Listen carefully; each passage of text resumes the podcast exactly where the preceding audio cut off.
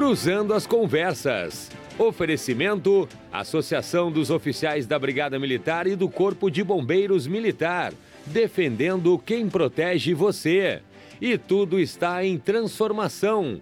Banrisul, nossa conexão transforma. Hashtag Sextou com a Confraria do Cruzando na tela da RDC TV. Seguimos com a temporada de Mulheres no Estúdio, que comentam sobre os mais diversos temas que foram notícias nesta semana. Hoje receberemos duas convidadas que vão trazer muitas pautas, comentando os principais acontecimentos do estado, do país e do mundo. Com muita informação e descontração, vamos tratar de política, economia, cultura e também projetar o final de semana com dicas especiais. Você está convidado a participar conosco. Traga sua opinião ou dica para o programa, mandando a sua mensagem para os canais da RDC TV.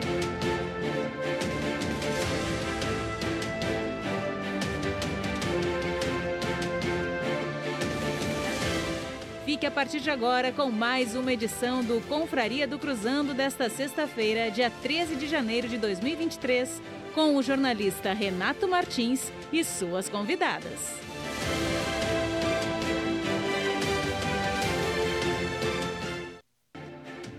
Muito boa noite. Hashtag Sextou, dia de tirar a gravata e fazer a nossa confraria aqui do Cruzando. Você sabe, todas as sextas-feiras a gente fala dos assuntos da semana, projeta o final de semana com as nossas convidadas. Temporada de mulheres, que aliás, temporada maravilhosa, que não termina nunca, eu não quero que termine nunca. Nós começamos em julho do ano passado, eh, sempre trazendo as nossas convidadas. A gente fez durante a pandemia amigos, jornalistas, profissionais de outros estados online. Depois nós passamos a fazer aqui no estúdio e estamos recebendo mulheres e mais duas mulheres especiais nesta noite aqui no estúdio da RDC TV, a Jaqueline Mânica, que é psicóloga e professora na PUC do Rio Grande do Sul. E a mediadora de conflitos, a Valéria Santoro. Você participa, como sempre, da nossa confraria, você já sabe, mandando o WhatsApp para gente opinando, comentando, mandando perguntas para as nossas convidadas, puxando a nossa orelha, ó. Ah, vocês não falaram sobre tal assunto, o assunto mais importante da semana, queria ouvir a opinião de vocês. Ou então já dá a sua opinião e a gente comenta a sua opinião, né? Também acontece isso. 99710-8524 está na tela, você manda e a gente recebe aqui direto no tablet. Mas atenção, assine a sua mensagem, coloque o um nome importante você se identificar. Também diga de onde você está falando, cidade ou bairro. Também passe lá nas nossas lives, já estamos ao vivo no YouTube e no Facebook, simultaneamente com Claro Net TV 524 na televisão. Você participa também deixando seu comentário lá, a sua participação no YouTube e no Facebook, e a gente passa lá também e dá uma olhada nos comentários.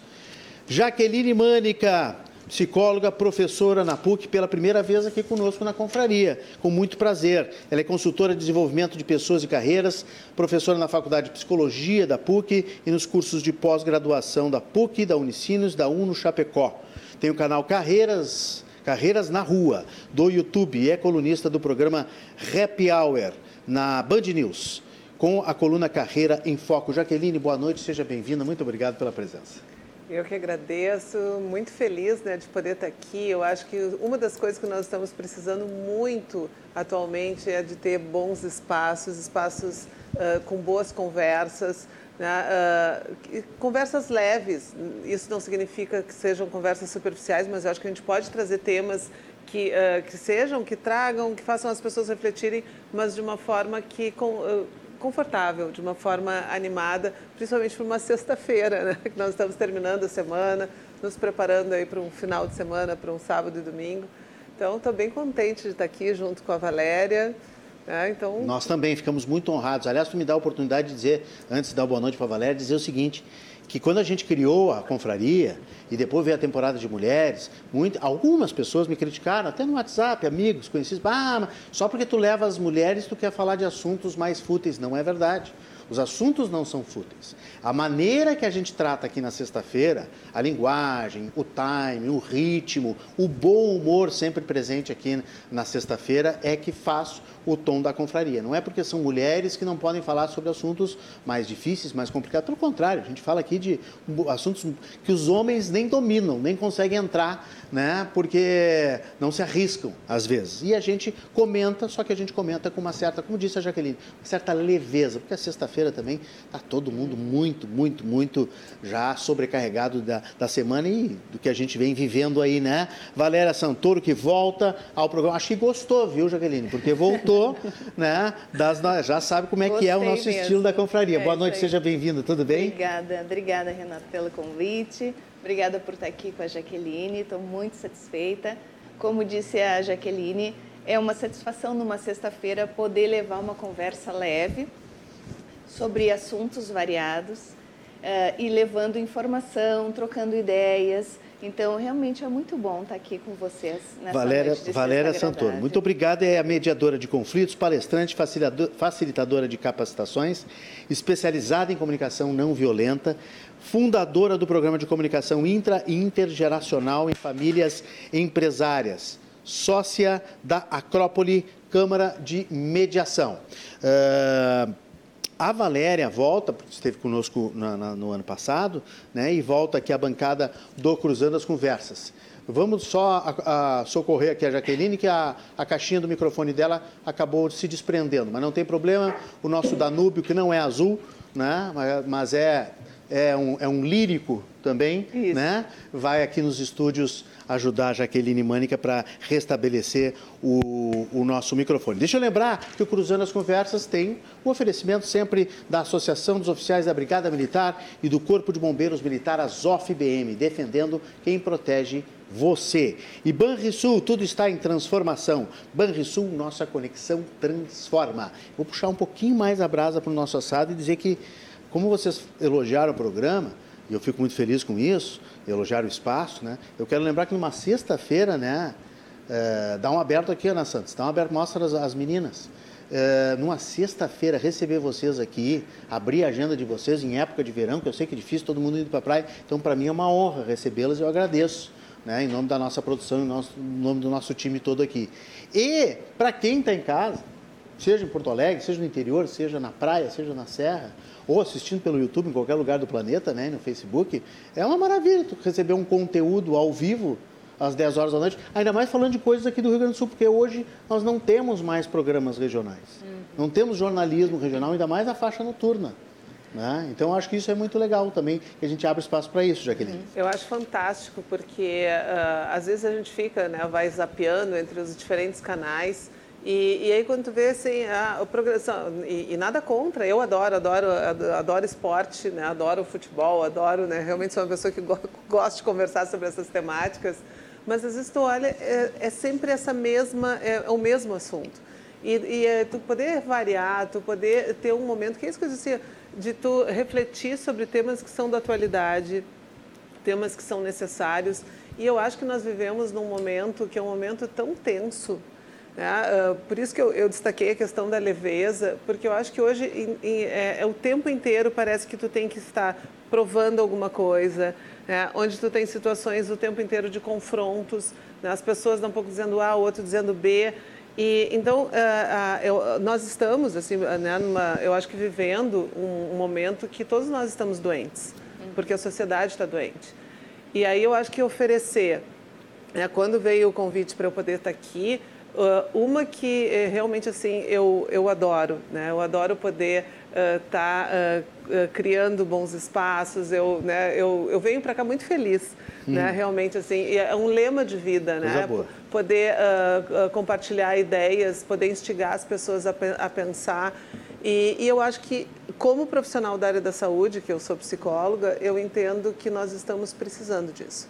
Acho que a sociedade está precisando de espaços mais amistosos que a gente possa ter realmente Estamos. lugar né, para debater, lugar para colocar realmente os, a, a, as divergências, mas de uma maneira amigável. É o que está faltando, né? Essa polarização cansa também, né, Valéria? Cansa. Eu, eu, eh, nós estamos doentes, mas nós estamos exaustos também, É. né? Porque exauridos, que isso aí chega, chega toda sexta-feira, a gente olha para trás o que aconteceu na semana, né? A gente quer mais é, é um sossego, uma paz, um momento de tranquilidade.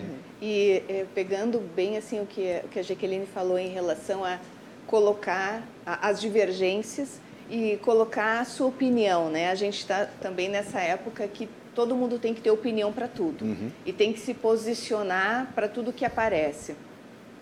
E aí, como lidar ah, ah, com os conflitos que vão surgindo, já que eu tenho que me posicionar para tudo, obviamente, muita gente não vai Não vai concordar, concordar, claro, com claro. o que eu estou dizendo e eu também vou discordar do que estou ouvindo. Mas como lidar com essas divergências? Como lidar com, com esses conflitos que porventura vão surgindo?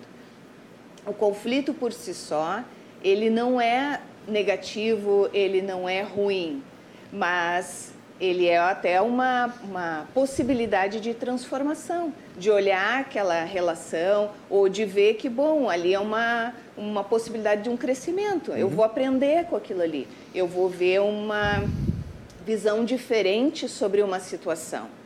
né? Mas a maneira como eu vou lidar com ele é que pode me levar para um caminho, aí sim, de um confronto, de uma destruição de uma relação, de uma ruptura, ou até mesmo de uma violência física. Então, essa tensão, atenção, é que eu preciso ter quando eu converso, quando eu me posiciono, quando eu trago a minha opinião para a mesa, para uma conversa, para uma um debate, enfim, para um fórum né, de, de, de conversa. Como colocar isso, então, de uma forma tranquila, de uma forma construtiva? É, se eu me apoio na, na comunicação não violenta, por exemplo, que é uma das maneiras, que é um dos instrumentos, eu posso pensar, bom, eu vou falar de mim, eu não vou sair acusando o outro, né? Não vou sair dizendo já, fazendo um julgamento, fazendo uma crítica, não, eu vou trazer, olha, eu vejo de tal forma, né? eu tenho da minha experiência, é assim. Normalmente o que a, que a gente vê muito por aí é já sair numa crítica à posição do outro, já sair numa crítica Sim, à já sai do outro. é, é, com, com duas pedras na mão, né? Isso, a gente já está Só porque está assim. discordando. Em vez de aproveitar justamente como tu diz, a divergência para a gente crescer, né? Isso. Para tirar do outro. É, hoje é raríssimo alguém que diz, tá, tu não, tu não pensa como eu, então fala, argumenta, deixa eu te ouvir para eu entender, para ver se, né? Isso. Se a gente cresce junto, eu- porque não tem problema nenhum de terminar a conversa, cada um com a sua posição. Uhum. Sem ninguém mudar de pensamento, que aliás a coisa mais difícil do mundo é fazer alguém mudar de, de- de ideia, né? Mas ah, se a pessoa argumentar, assim, ah, tu até tem razão e tal, mas eu continuo achando tal coisa. Pronto. Encerra ali. Não, tem que partir para uma briga, tem que partir para um bom que nós tivemos aí durante a pandemia, durante todo esse tempo de polarização. Só trazendo um momento de humor, né? eu, eu- sempre brinco que quando é que a, quando é que a mudança é fácil? É, Às vezes, quando eu estou fazendo minhas palestras, quando estou fazendo meus, meus trabalhos, eu digo assim, em que momento que a mudança é fácil? Daí alguém diz assim, ah, é quando a pessoa está precisando, quando tem uma dor. Aí eu disse, olha, não é bem assim, né? Porque tem, ah, por exemplo, tem, tem um livro, ó, já né, recomendando o pessoal que chama Imunidade à Mudança, que mostra que mesmo pessoas, por exemplo, que tiveram, infartaram, a cada sete pessoas que tiveram problemas cardíacos, só uma pessoa efetivamente muda de vida. É, então, olha o que é o dado, né? Então, são pessoas que conversaram com o outro lado. Imagina. né? Então, assim, viram realmente assim uma situação de absoluto risco e mesmo assim essas pessoas ah, tiveram, ah, voltaram ao comportamento anterior. Aí ela fala assim, ah, quando alguém está muito motivado para fazer ou entende, né? Eu disse assim, quantas vezes eu já tentei, né? É regime, né? Vou tomar mais água, vou... Vai fazer exercício físico todo dia. É, ah, quando a mudança é coisa, fácil. né? Aí eu brigo, eu disse, olha, eu tenho uma teoria que o momento que a mudança é fácil é quando a mudança é do outro. Aham. Porque daí eu disse assim, claro, Renato, claro, olha claro. só, tô te dando esse feedback, Renato. Eu espero que você mude aí e tal. E aí eu fico batendo o pezinho, esperando quando é que você vai fazer a mudança. Então, a- né, na, na minha experiência pessoal né, e na convivência com, né, estudando comportamento humano, a, muda, a mudança é fácil quando é do outro. É porque realmente a gente revê comportamentos, a gente revê as crenças. é, é, é, algo que é bastante difícil, né? Sim, bastante difícil, isso mesmo. Como é que fica a comunicação que tu pratica, Valéria, que, é a, que tu estuda e tu compartilha com muito, muita gente, que é a, a comunicação não violenta nesses tempos tão violentos? Nossa. Como praticar isso, hein? É. Dá Olha, uma dica aí pro pessoal para tentar suavizar. Por exemplo, chega num almoço de domingo, tá o pessoal da direita, tá o pessoal da esquerda, tá a mãe falando uma coisa, a avó, a tia, tem a tia do zap, tem não sei mais o quê. Aí tu quer tentar suavizar né? E tentar fazer com que a família não se desintegre, né? Uhum. Dá uma dica, como é que a comunicação violenta pode partir para para essa pacificação? Pois é. Uma dica prática, é possível? Sim. É, não, é, é possível. Olha, Bom, primeira, a primeira... Acende uma vela. É, isso aí. Nossa, Sai correndo. Vai na superstição aí. É. Sexta-feira 13. Falar, é. Daqui a pouco nós vamos falar já de superstições. É, já que nós temos na sexta-feira 13, isso. né? Começa acendendo uma vela, é. dá três pulinhos, bate a madeira, reza pro santo, todos que acreditam. Todos, reza para qualquer um. É, isso aí. Mas, bom, uma coisa importante que tu já começou, né, falando, é, Renato, é no almoço, né? Hum. Então, por exemplo, porque eu já começo dizendo, quando eu faço as palestras, oficinas, capacitações para desenvolvimento de comunicação, né? É, evitem esse tipo de conversa em WhatsApp, é, por mensagem escrita, uhum. porque é um meio restrito, não é para isso. No meu modo de ver e da experiência das, bom, das experiências que todo, todos nós estamos tendo recentemente, né? Quantidade de briga que já deu em grupo de WhatsApp é incrível porque fica muito restrito a linguagem, os mal entendidos, muita coisa pode acontecer ali apenas pelo que está escrito. A pessoa que está lendo faz a sua interpretação, isso pode gerar muito, muita confusão. Mas quando tu está pessoalmente, tu tem mais elementos. Então, em termos de dicas, assim, quando entra naqueles assuntos espinhosos, que neste momento é política, mas política, mas poderia ser qualquer outro, uhum. discutir religião, discutir preferências de futebol, ou uhum. seja lá o que for, né, para cada um pode ter uma coisa. É, eu diria, uh, é, é assim, comece falando de si, né? Então, não criticando a opinião ou a escolha do outro. Então, olha, eu entendo que para ti um, uh, torcer para o Inter, não vou entrar na política Sim. aqui, né? Uhum. Mas assim, o ser de direita, o ser da esquerda, ou torcer para o Inter, torcer, torcer para o Grêmio, é muito importante. Né? Faz sentido para a tua vida, para os valores que tu defende. Né? Para mim, por outro lado, é, faz mais sentido, eu entendo que por este, por este, por este motivo, eu me identifico mais com isso, com isso, com aquilo. Né? Então, faça defesa ou faça o externar o que é importante para você, mas validando o que o outro tra está trazendo, uhum. né? E não é, desconstruindo o outro para poder se afirmar, claro. para poder trazer o que é importante para si, desconstruindo desfazer o outro. a opinião desfazer do outro, a né? opinião do outro, desfazer uh, o porque quando tu está desfazendo a opinião do outro de uma certa forma, tu estás desconstruindo o outro ser Sim, humano que está tá na tua frente. Está até desrespeitando, né? Desrespeita o outro, desconstrói quem ele é, uh, desfaz a sua identidade, invalida os seus pensamentos, seus sentimentos, seus, uh, seu modo, suas crenças de um modo geral. E o cérebro, e aqui é, não sou a melhor pessoa para falar nisso, porque a Jaqueline está aqui, né? Mas assim, é como se o cérebro é, do outro entrasse em módulo reativo. Uhum, uhum então, uhum. É, ele não vai mais estar tá ouvindo, ele só vai estar tá pensando em como ele vai reagir imediatamente àquilo. Como né? que ele vai se defender? Como ele vai se defender. Vai contra-argumentar e pronto, ele não está mais no diálogo. Naquele momento ali já não há mais diálogo uhum. real. Uhum. Né? Aí sim já, já parte para um embate, para um debate, para um confronto, mas o diálogo já terminou, porque tu tem alguns pressupostos para estar em diálogo. E aquele, aquela troca de palavras, vamos chamar assim, já não é mais um diálogo verdadeiro, já terminou. Uhum. Então, é, quando se quer uma conexão verdadeira com a outra pessoa que está ali, e quando tu está em família, o que que tu quer? Pacificação, conexão, né? Ou pelo menos não quer briga, né? Tu não quer atrito, tu quer falar de coisas amenas. Se for isso, então tu, tu, ou tu vai desviar dos assuntos, ou então quando chegar nesses assuntos, tu vai validar o que o outro está dizendo. Olha, eu entendo que nós pensamos diferente, eu entendo que para ti isso faz sentido, mas para mim, por outro lado, tal e tal coisa faz mais sentido e eu penso dessa e dessa forma. Mas não desconsiderando o outro. Concorda, é, Jaqueline? Total, totalmente, totalmente. É, eu, uma, uma das questões, assim, uma das formas que, que eu, às vezes eu trago assim como um, um argumento totalmente em linha com isso que a, a Valéria está mencionando, é, muitas vezes assim, é trazer para um exemplo, né?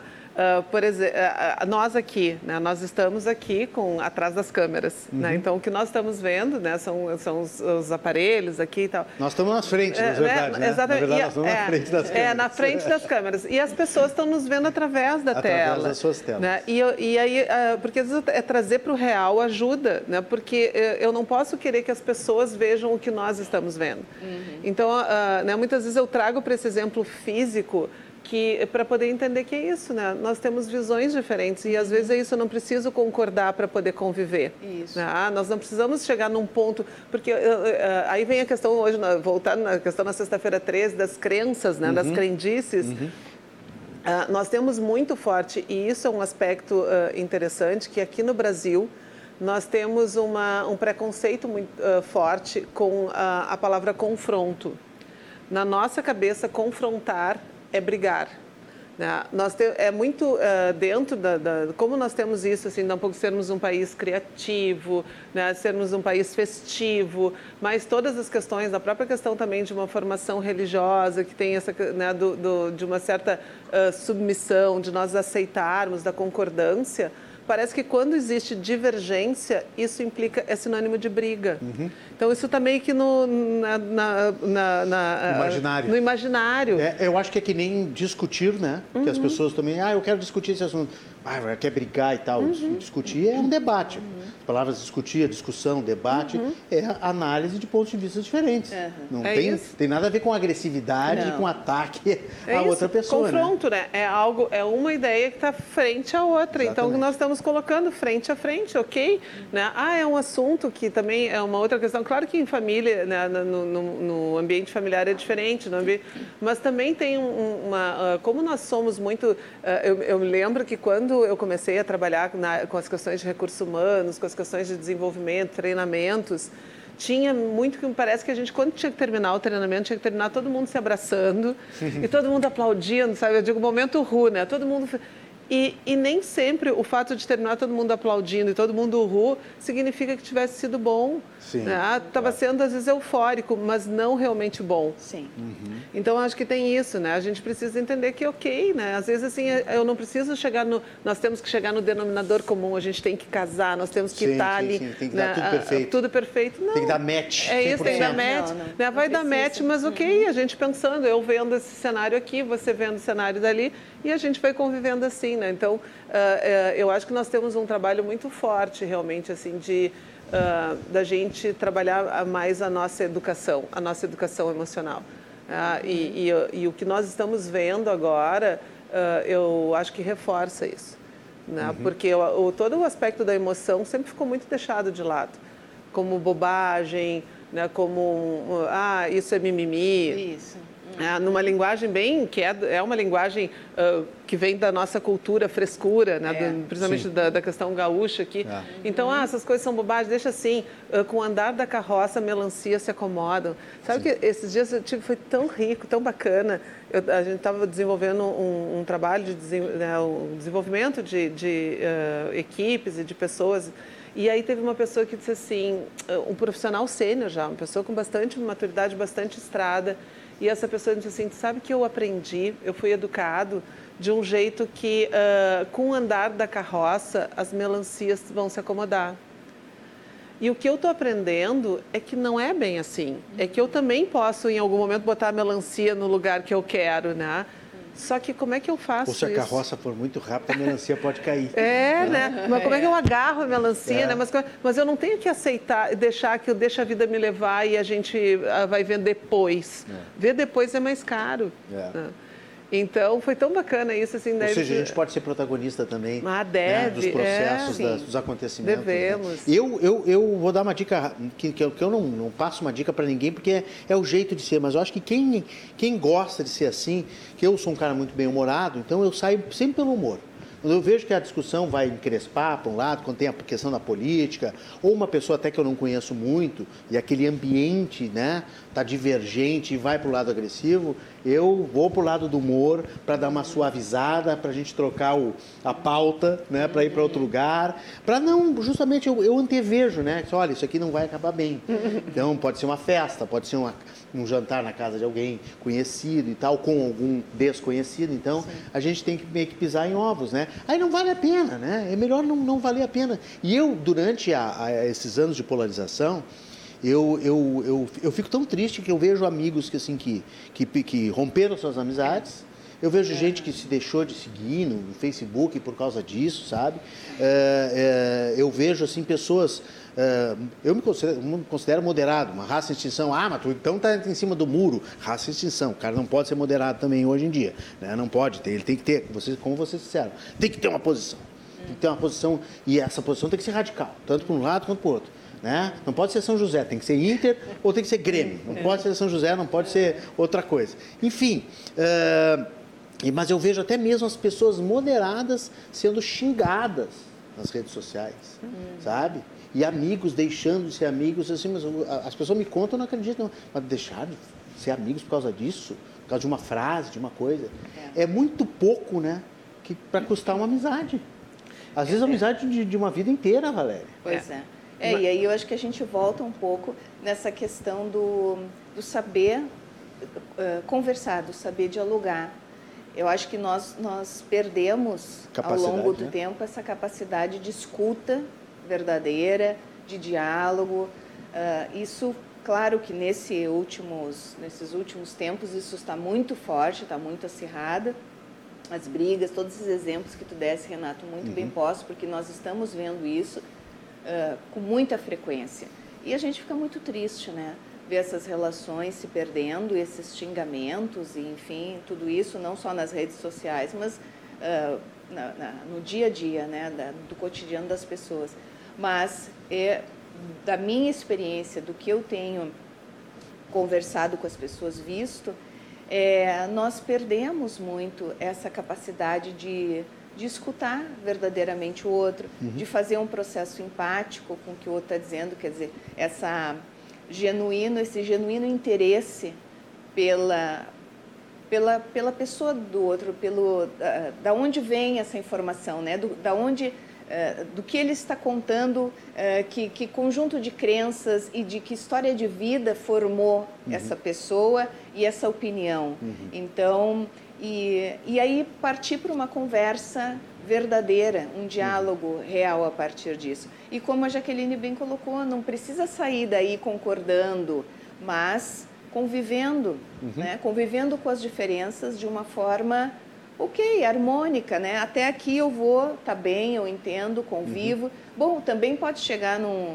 num entendimento de que, olha, é melhor para nossa amizade que a gente não fale mais sobre esse é, assunto. Também, Pô, é só também, pautar. Sabe? É, tirar da pauta. Bem, tira da pauta. Olha, a gente se dá tão bem, a gente consegue falar sobre tantas outras coisas, mas talvez este tema vamos combinar que não seja uhum. o melhor para nós. Verdade. Ok. É. Tem muita vamos gente falar fazendo de outra isso. coisa. Tem muita gente e até porque eu acho que tem um risco, porque muitas vezes é, esses temas eles são cortina de fumaça. Uhum. Tá? porque o que acontece enquanto nós estamos discutindo isso, a gente não avança. Uhum. Né? Enquanto nós estamos nessa briga, né, uh, tem tantas outras coisas passando. É verdade.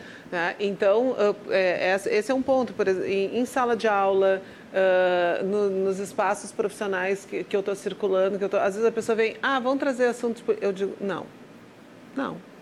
Eu disse, eu vou me, eu vou me realmente uh, me, me, me, colocar, né, ocupar o papel que eu estou aqui de estar na coordenação, que esse eu acho que é um outro ponto também que, que tem atrapalhado.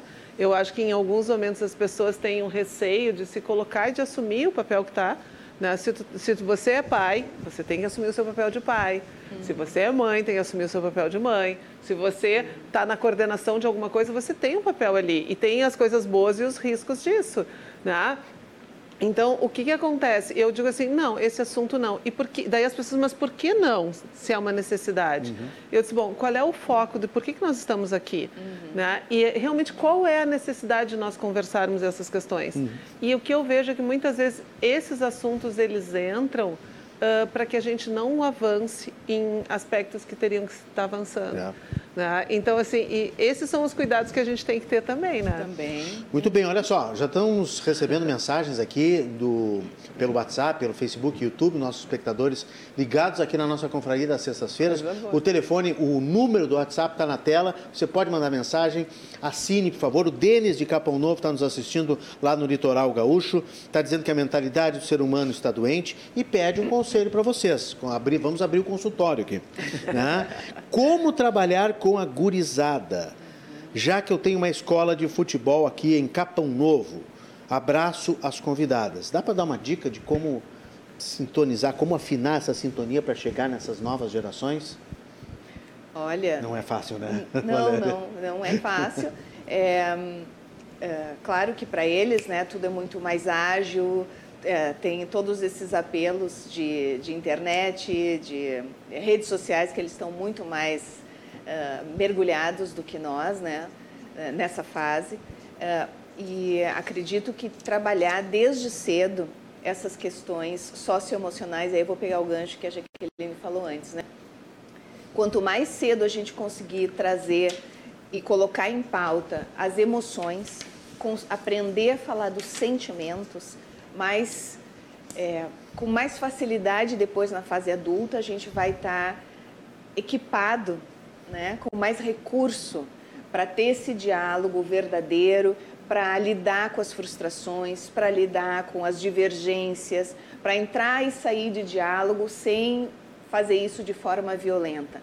Então, é, eu diria que para essa gurizada, um, puxar o que que tu está sentindo, como é que isso te bate, uh, né, entrou numa briga, entrou numa discussão, lidar com as, com as divergências conversando mais. Ah, não, não gostei, mas não gostou por quê? Né? O, como é que isso te fez sentir? Nomear. Eles não vão saber nomear, possivelmente. Então, tu traz, é, tu tá triste, tu tá com raiva, uhum, uhum. Ah, ficou com ódio.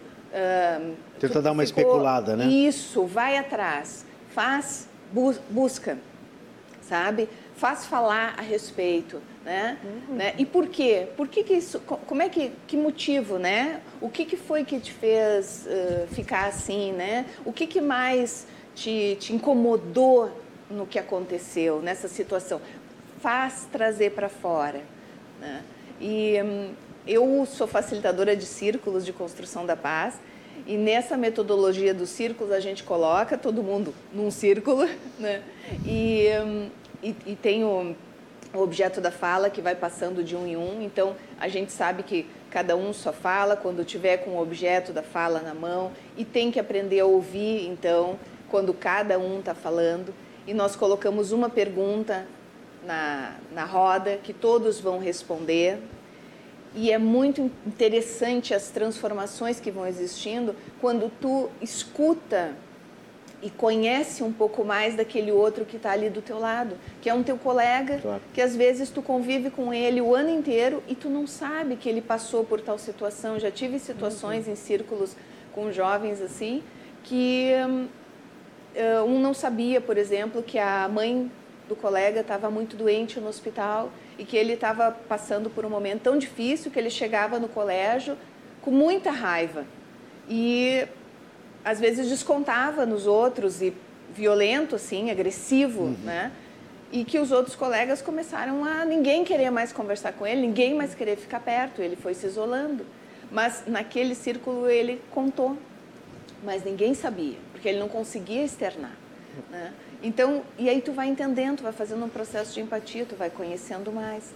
Então, desenvolver essa, abrir esses canais uhum. de comunicação e trazer os sentimentos. Muito né, bem. E puxar isso. A Jaqueline quer falar alguma coisa eu, ou eu troco a pauta? Não, não, eu, chegou não, uma eu, pergunta para ti. Não, eu quero falar muito porque eu acho, eu acho então, super tá, tá importante. É? Senão não, não vamos atender o público todo aqui, porque já tem até até questões realmente de, de van aqui. Vamos ver. É. Como é que é o nome do nosso amigo de Capão? Era o Denis de Capão. Denis. Denis. Denis. Uh, muito... Denis tem uma escolinha de futebol lá em Capão. Bah, olha, Denis, que coisa boa que tu está uh, trabalhando com, com jovens, trabalhando com atletas e que, que esses jovens estão vinculados ao esporte, que eu acho isso, ah, é acho que o esporte, ele, o, o ele ensina para a vida.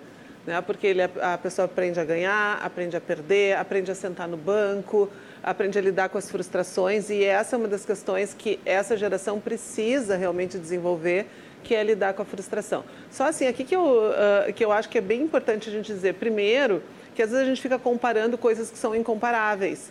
Né? Os jovens, eles são diferentes, eles vivem... Todo o jovem, ele nasce nesse período de abundância nós nascemos num período de escassez. Então, por exemplo, assim, a gente não tinha o computador que, por exemplo, agora nós estamos comunicando com o Denis que está lá em Capão Novo, que tá, né, uhum. nós, aqui a gente está com, tem o WhatsApp agora, tem YouTube, tem vários... Tem gente nos assistindo em Nova York, é, Paris, então, Egito. É isso, outro né? Mundo, é né? outro mundo é que nós estamos vivendo. Conectado e globalizado. É, é isso. E, as pessoas, e realmente isso é instante. Isso. E, e nós nascemos numa fase que é a fase do esforço. Então, às vezes a gente está querendo que as pessoas compreendam eu vou fazer só um parênteses, assim, eu fui uma vez, participei de uma, de uma, de uma palestra junto com pessoas, tinham muitas pessoas do direito, e, e, e, pessoas que eram contadores. E aí, lá pelas tantas, uma pessoa, ah, essa gurizada não quer nada com nada, porque essa gurizada hoje, não sei, porque na minha época eu carregava aquelas pastas azuis, né, aquele monte de pasta, hoje não querem esforço e tal. Eu perguntei para ele, na época que eu estava fazendo, não tinha tal da nuvem ainda, né, só tinha, tinha pendrive. Eu disse para ele, se tu pudesse carregar uma pendrive, tu continuaria carregando aquelas pastas? Se, se você continuaria carregando as pastas, eu vou começar a duvidar de você, né, porque o que, que vai fazer com que carregue peso se pode carregar uma pendrive? Né? Então, é uma lógica diferente e a gente precisa compreender isso. Uhum. Então, esse eu acho que é um ponto. Né? Mas, mesmo que eles estejam vivendo uma lógica diferente, um mundo que as coisas são realmente tudo muito mais rápidas, gente é gente. Por trás de qualquer ser humano bate um coração. E a gente precisa entender isso. Uhum. Uh, tem um livro que eu recomendo, e para quem trabalha com, com desenvolvimento, com criança, com adolescente, eu acho que é um livro assim que imperdível, que se chama Foco Triplo. É um livro que é escrito pelo Daniel Goleman, uhum. né, que é a pessoa que uh, envelopou né, a, as questões da inteligência emocional, uhum. e o Peter Senge, né, que foi o autor da Quinta Disciplina, quando uhum. começou a trazer essa questão mais sistêmica. E o que, que eles falam? Que a, a inteligência emocional ela tem três dimensões. Geralmente, quando a gente fala inteligência emocional, a gente só fala dessa questão da noção da emoção, que, né, que você estava falando, né, Valéria Cidade, um pouco da importância da pessoa reconhecer qual é a emoção e a gente poder ensinar as pessoas o que, que tu está sentindo agora, como é que tu está lidando com isso. Mas só que qual é o segundo pilar da, da inteligência emocional? É a, a noção do outro. Uhum.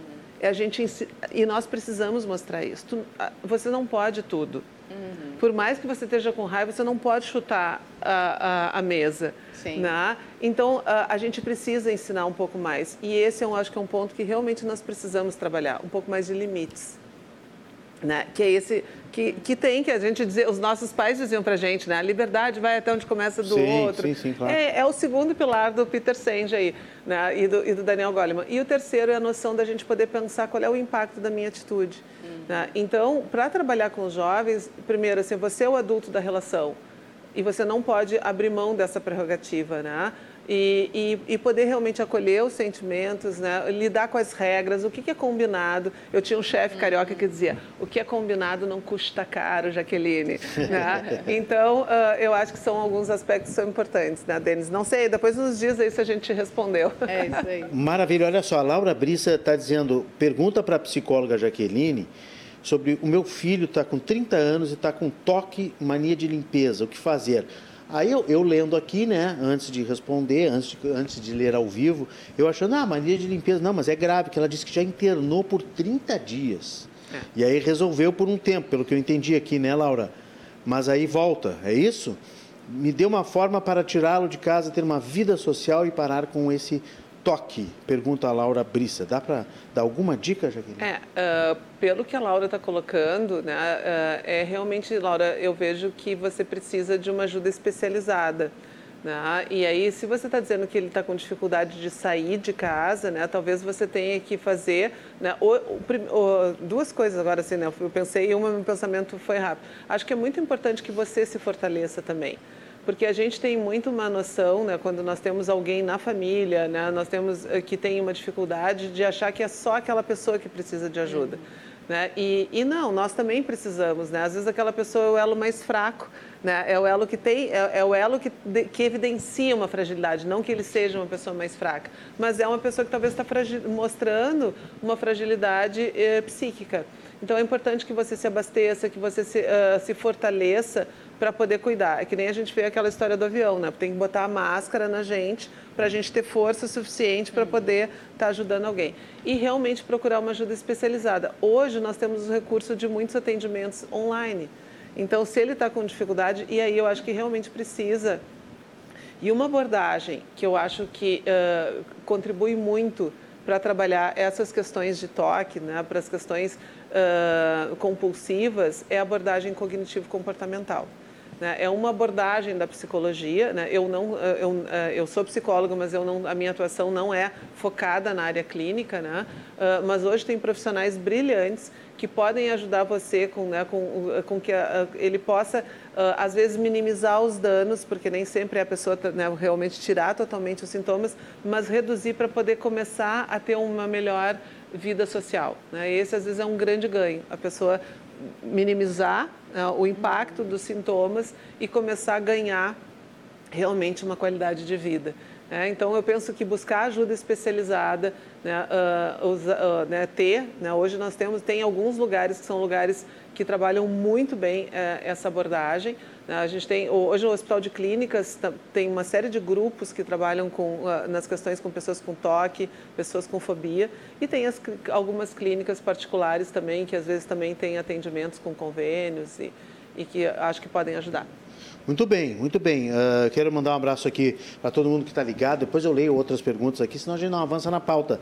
Uh, mas o, o Denis está agradecendo, está dizendo que o trabalho dele lá na escolinha é voluntário em Capão Novo. Há 20 anos ele fazendo esse trabalho. E eu acho que trabalhar Olha, com a gurizada deve ser maravilhoso, né? Deve ser reenergizante. Por mais difícil que seja se conectar com essas novas gerações. Eu quero saber se vocês são supersticiosas. Hoje é sexta-feira 13. Jaqueline Mânica, Tu é supersticiosa? Eu sou. Ah, é? é eu, não, não, eu não sou, assim, a, a, a mais supersticiosa. Não é em, em grau é, máximo. É, não sou em grau máximo, mas eu tenho algumas superstições, sim. Eu lembro uma vez que eu estava fazendo aula de inglês e, a, e, o professor trouxe um texto, né? E ele trouxe o texto de certo, assim, dizendo, não, tu não é. E eu disse para ele, não, mas eu sou. Não, tu não é, eu sou. É, é, tem algumas coisas que realmente, por exemplo, eu tenho pavor de botar minha bolsa no chão porque dizem que botar a bolsa no chão ah, se perde dinheiro. Perde. É, é eu, a superstição. É, eu fico... Tá, mas o sexta-feira 13, só para a gente começar, tem alguma superstição de sexta-feira 13 ah, específica? Sobre sexta-feira 13. Tem medo da sexta-feira 13? Não, assim, não passa embaixo de escada é, na sexta-feira 13. É, eu, Joga um salzinho para é. trás, uma coisa assim, eu, né? Eu lembro, né? Daí tem aquela coisa assim, aconteceu alguma coisa. aconteceu uma coisa, deu alguma coisa ruim. Eu digo, hum, ó, sexta-feira sexta 13, ó, isso aí é feito da sexta-feira 13. Sair e... da cama com o pé direito na sexta-feira é, 13. para não pisar com o esquerdo, não né? pisar com o é. esquerdo. É. Tem alguma coisa assim. Sabe que, segundo a história, está tá na tela aí, a origem da sexta-feira 13 vem lá da monarquia francesa. O rei Felipe IV sentiu que o seu poder estava ameaçado pela influência da igreja, por isso tentou se filiar à ordem religiosa dos cavaleiros templários, mas foi recusado. Com raiva, o rei ordenou que, segui, que perseguissem os templários e foi exatamente numa sexta ali está o Jason, né, da sexta-feira hum. 13, não tem nada a ver com o Felipe uh, né? Uh, no, a sexta-feira, dia 13 de outubro de 1307 foi justamente o dia em que o rei ordenou essa perseguição aos templários. Então, se tornou um dia pesado, tenebroso. Né? Depois, em 1907, tem mais um fato que reforçou. Thomas Lawson, corretor de ações, publicou um livro chamado Sexta-feira 13, que serviu de inspiração para o sucesso, aí sim o Jason, da franquia de filmes a, a, homônima dos anos 80. O Matheus Furtado, que é o nosso produtor, que também é cinéfilo, depois me socorre quantas Sextas-feira 13 a gente já tem. Eu acho que já deve ter uns 13 ou 14 Sexta-feira 13 com o Jason, uh, que atacava suas vítimas sempre nesta data, né? De sexta-feira. Tem 12? Danúbio gosta também do Sexta-feira 13, tem 12 edições já. Eu cansei, eu parei eu acho que na quarta ou na quinta. Né? Então, assim, ah, a, a, a Valéria é supersticiosa? Tem alguma não. mania, alguma coisa? Não? Não, não tem. Aqui, ó, para balancear aqui com a, é, com a Jaqueline, eu não tenho, não sou supersticiosa. Quanto a Sexta-feira 13, nada. Vou te dizer que, sabe, é uma... Um dia como outro. É um dia como outro. E até falando nessa questão de superstição, quando estava falando, né, Renato, me ocorreu que antes tinha muito essa coisa de gato preto uhum. e, e agora é, com tantas coisas, né, que foram se modificando ao longo do tempo, as com as, as protetoras de animais, né, fizeram uma campanha grande para é, tentar minimizar até acabar com essa questão, né, uhum. né, dos gatos pretos. Uhum que é um gato como qualquer outro, claro. né? Preto como qualquer, podia ser branco, azul. Não carrega nenhuma maldição, não, Não carrega nenhuma maldição, não faz mal a ninguém, ele, né? Então que cuide, que, que ame, que não faça nada contra aquele gatinho, por favor, em dia nenhum, né? Mas é, nem na sexta-feira 13 ou nem em dia nenhum, né? Mas que realmente é, existia preconceito e na sexta-feira 13 os bichinhos eram maltratados.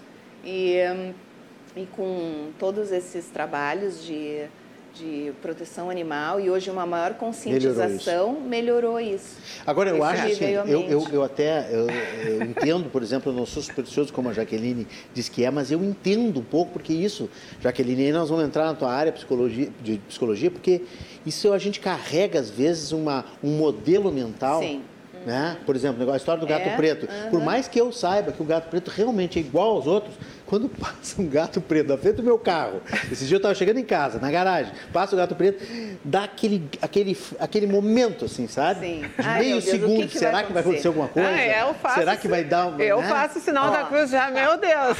Ó, já pega uma água benta ali, já tá, é, né? Já lá. Não, a mesma coisa, por exemplo, de, de, quebrar o espelho, né? É um, é, uma, é um acidente doméstico como qualquer outro, mas não tem quem não quebra o espelho e diz, ai meu Deus, será que eu vou ter sete anos de azar? Ah, né? Hum. Mas são coisas que as mães falavam, vós, Isso. as avós falavam, e às vezes vai né, causando um peso, porque a gente, a gente sabe né, o, o peso que tem as coisas que, que os nossos antecessores falam dentro de casa. Né? Muito. Por exemplo, chinelo virado. Também. Deixa o chinelo virado, uhum. vai morrer a mãe ou vai morrer o pai, é. uma coisa assim, a tia, a avó, sei lá quem é uma coisa assim que eu tinha medo, eu não deixava o meu chinelo virado. E é óbvio que é um truque para não deixar o chinelo virado, né? É óbvio né, que alguém inventou isso. Né? Ah, eu, então... eu, eu, lembro um dia, eu estava na praia, estava lá no Rosa, numa, numa, numa posada, e aí daqui a pouco caiu a faca né, da mesa.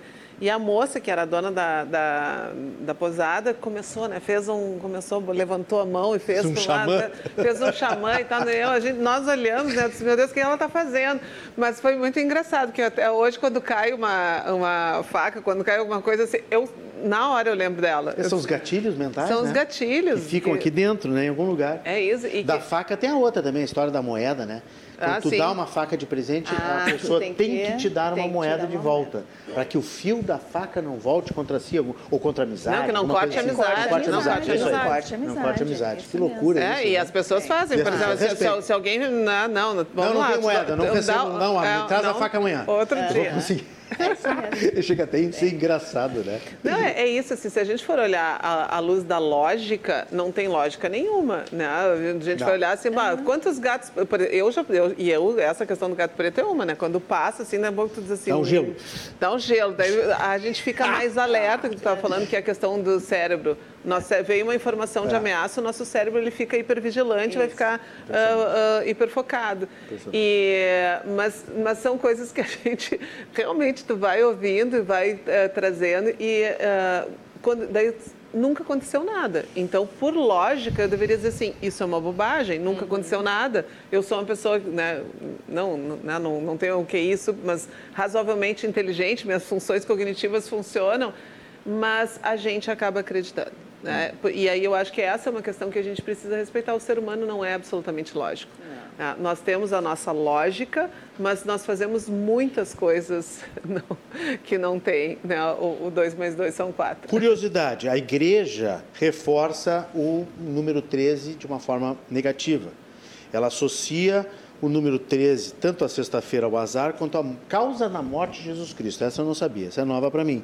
Porque na última ceia aconteceu numa quinta-feira, um dia antes da crucificação, que foi sexta, com 12 discípulos, mais Jesus Cristo, totalizando, uhum. portanto, 13 pessoas à mesa e uma delas era Judas, o traidor. Odin também realizou um banquete com 12 divindades. Loki, seu filho, para quem curte aí Vingadores, Marvel, essa coisa, já as novas gerações também eh, já conhecem um pouco da mitologia. Loki era o filho né, de Odin, irmão de Thor, deus da, da discórdia e do fogo, não teria sido convidado para essa reunião, seria o 13 terceiro. E ao ficar sabendo, armou uma confusão, terminou na morte morte de um dos convidados. Sabe quem é que vê bem a sexta-feira 13? A numerologia.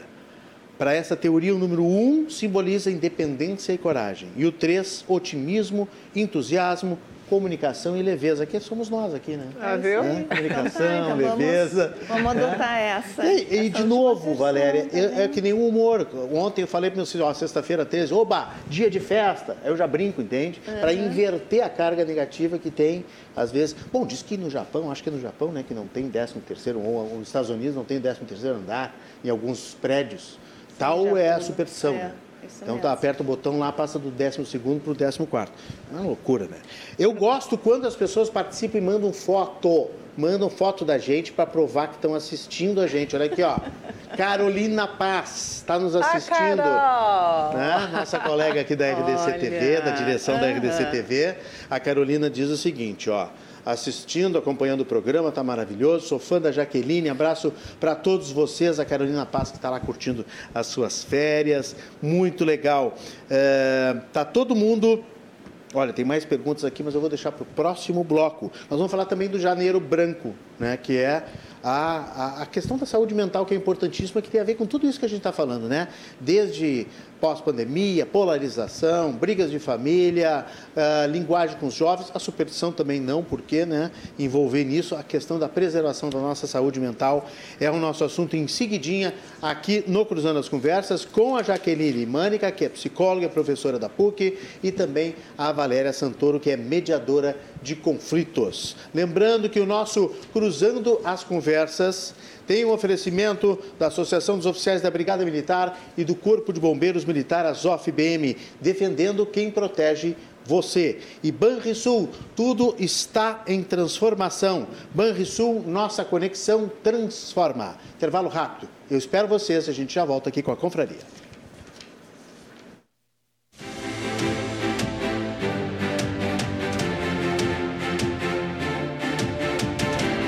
Voltamos com o nosso Cruzando as Conversas, confraria de sexta-feira, que a gente recebe os nossos convidados, as nossas convidadas, para falar da semana, diversos assuntos e também projetar o final de semana na RDC TV em 24, 524 Claro Net TV, também ao vivo no YouTube e Facebook. Nossas convidadas, psicóloga e professora da PUC Jaqueline Mânica, aqui à minha direita, e a Valéria Santoro, mediadora de conflitos aqui à minha esquerda. Cruzando as conversas, tem oferecimento da Associação dos Oficiais da Brigada Militar e do Corpo de Bombeiros Militar ASOF-BM, defendendo quem protege você. E Banrisul, tudo está em transformação. Banrisul, nossa conexão transforma. Várias manifestações dos nossos espectadores, mas eu quero só falar um pouquinho do janeiro branco que a gente está vivendo, né? Vamos sair da sexta-feira 13, show sexta-feira 13, e vamos falar do, do, nosso janeiro branco, que é um mês dedicado, essa cor, né? Ela é dedicada para saúde mental. Porque, olha, estamos precisando de descanso para nossa mente, né? Eu, a gente não se sabota um pouco, Jaqueline Mânica? A gente não colabora também para essa, essa destruição, essa, essa destruição é meio forte demais, mas eu digo assim, essa, o comprometimento da nossa própria saúde mental? Sem dúvida. Uh, nós não é... somos os principais sabotadores de nós mesmos? Uh, o que, uh, quando eu falo sobre questões de qualidade de vida, né, eu sempre digo que qualidade de vida dá trabalho.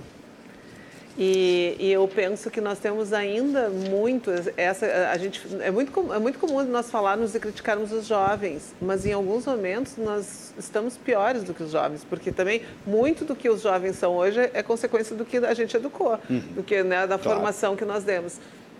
Mas o que, que acontece, né? Eu acho que nós temos muito essa questão de querer que as coisas sejam rápidas, de que seja tudo do dia para a noite, né? de que seja mágico.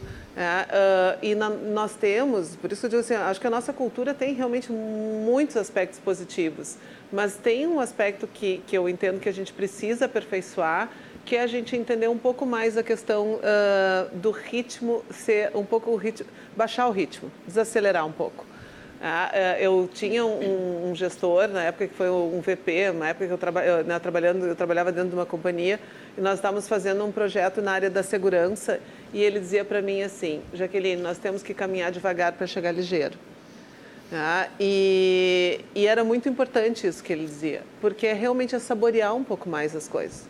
Uhum. Né? Então hoje a gente não saboreia, a gente come, né? é, é o fast food, né? o tempo inteiro a gente vai fazendo e, e, eu acho que tem alguns aspectos que são fundamentais. Quando as pessoas me perguntam né, em relação ao que, que eu posso fazer, eu disse, uh, primeiro, que é realmente eu poder entender o que, que faz sentido para ti. Aí eu acho que uh, essa reflexão, ela muitas vezes ela acaba não acontecendo. A gente, porque a gente, vamos tocar, vamos tocar, vamos tocar.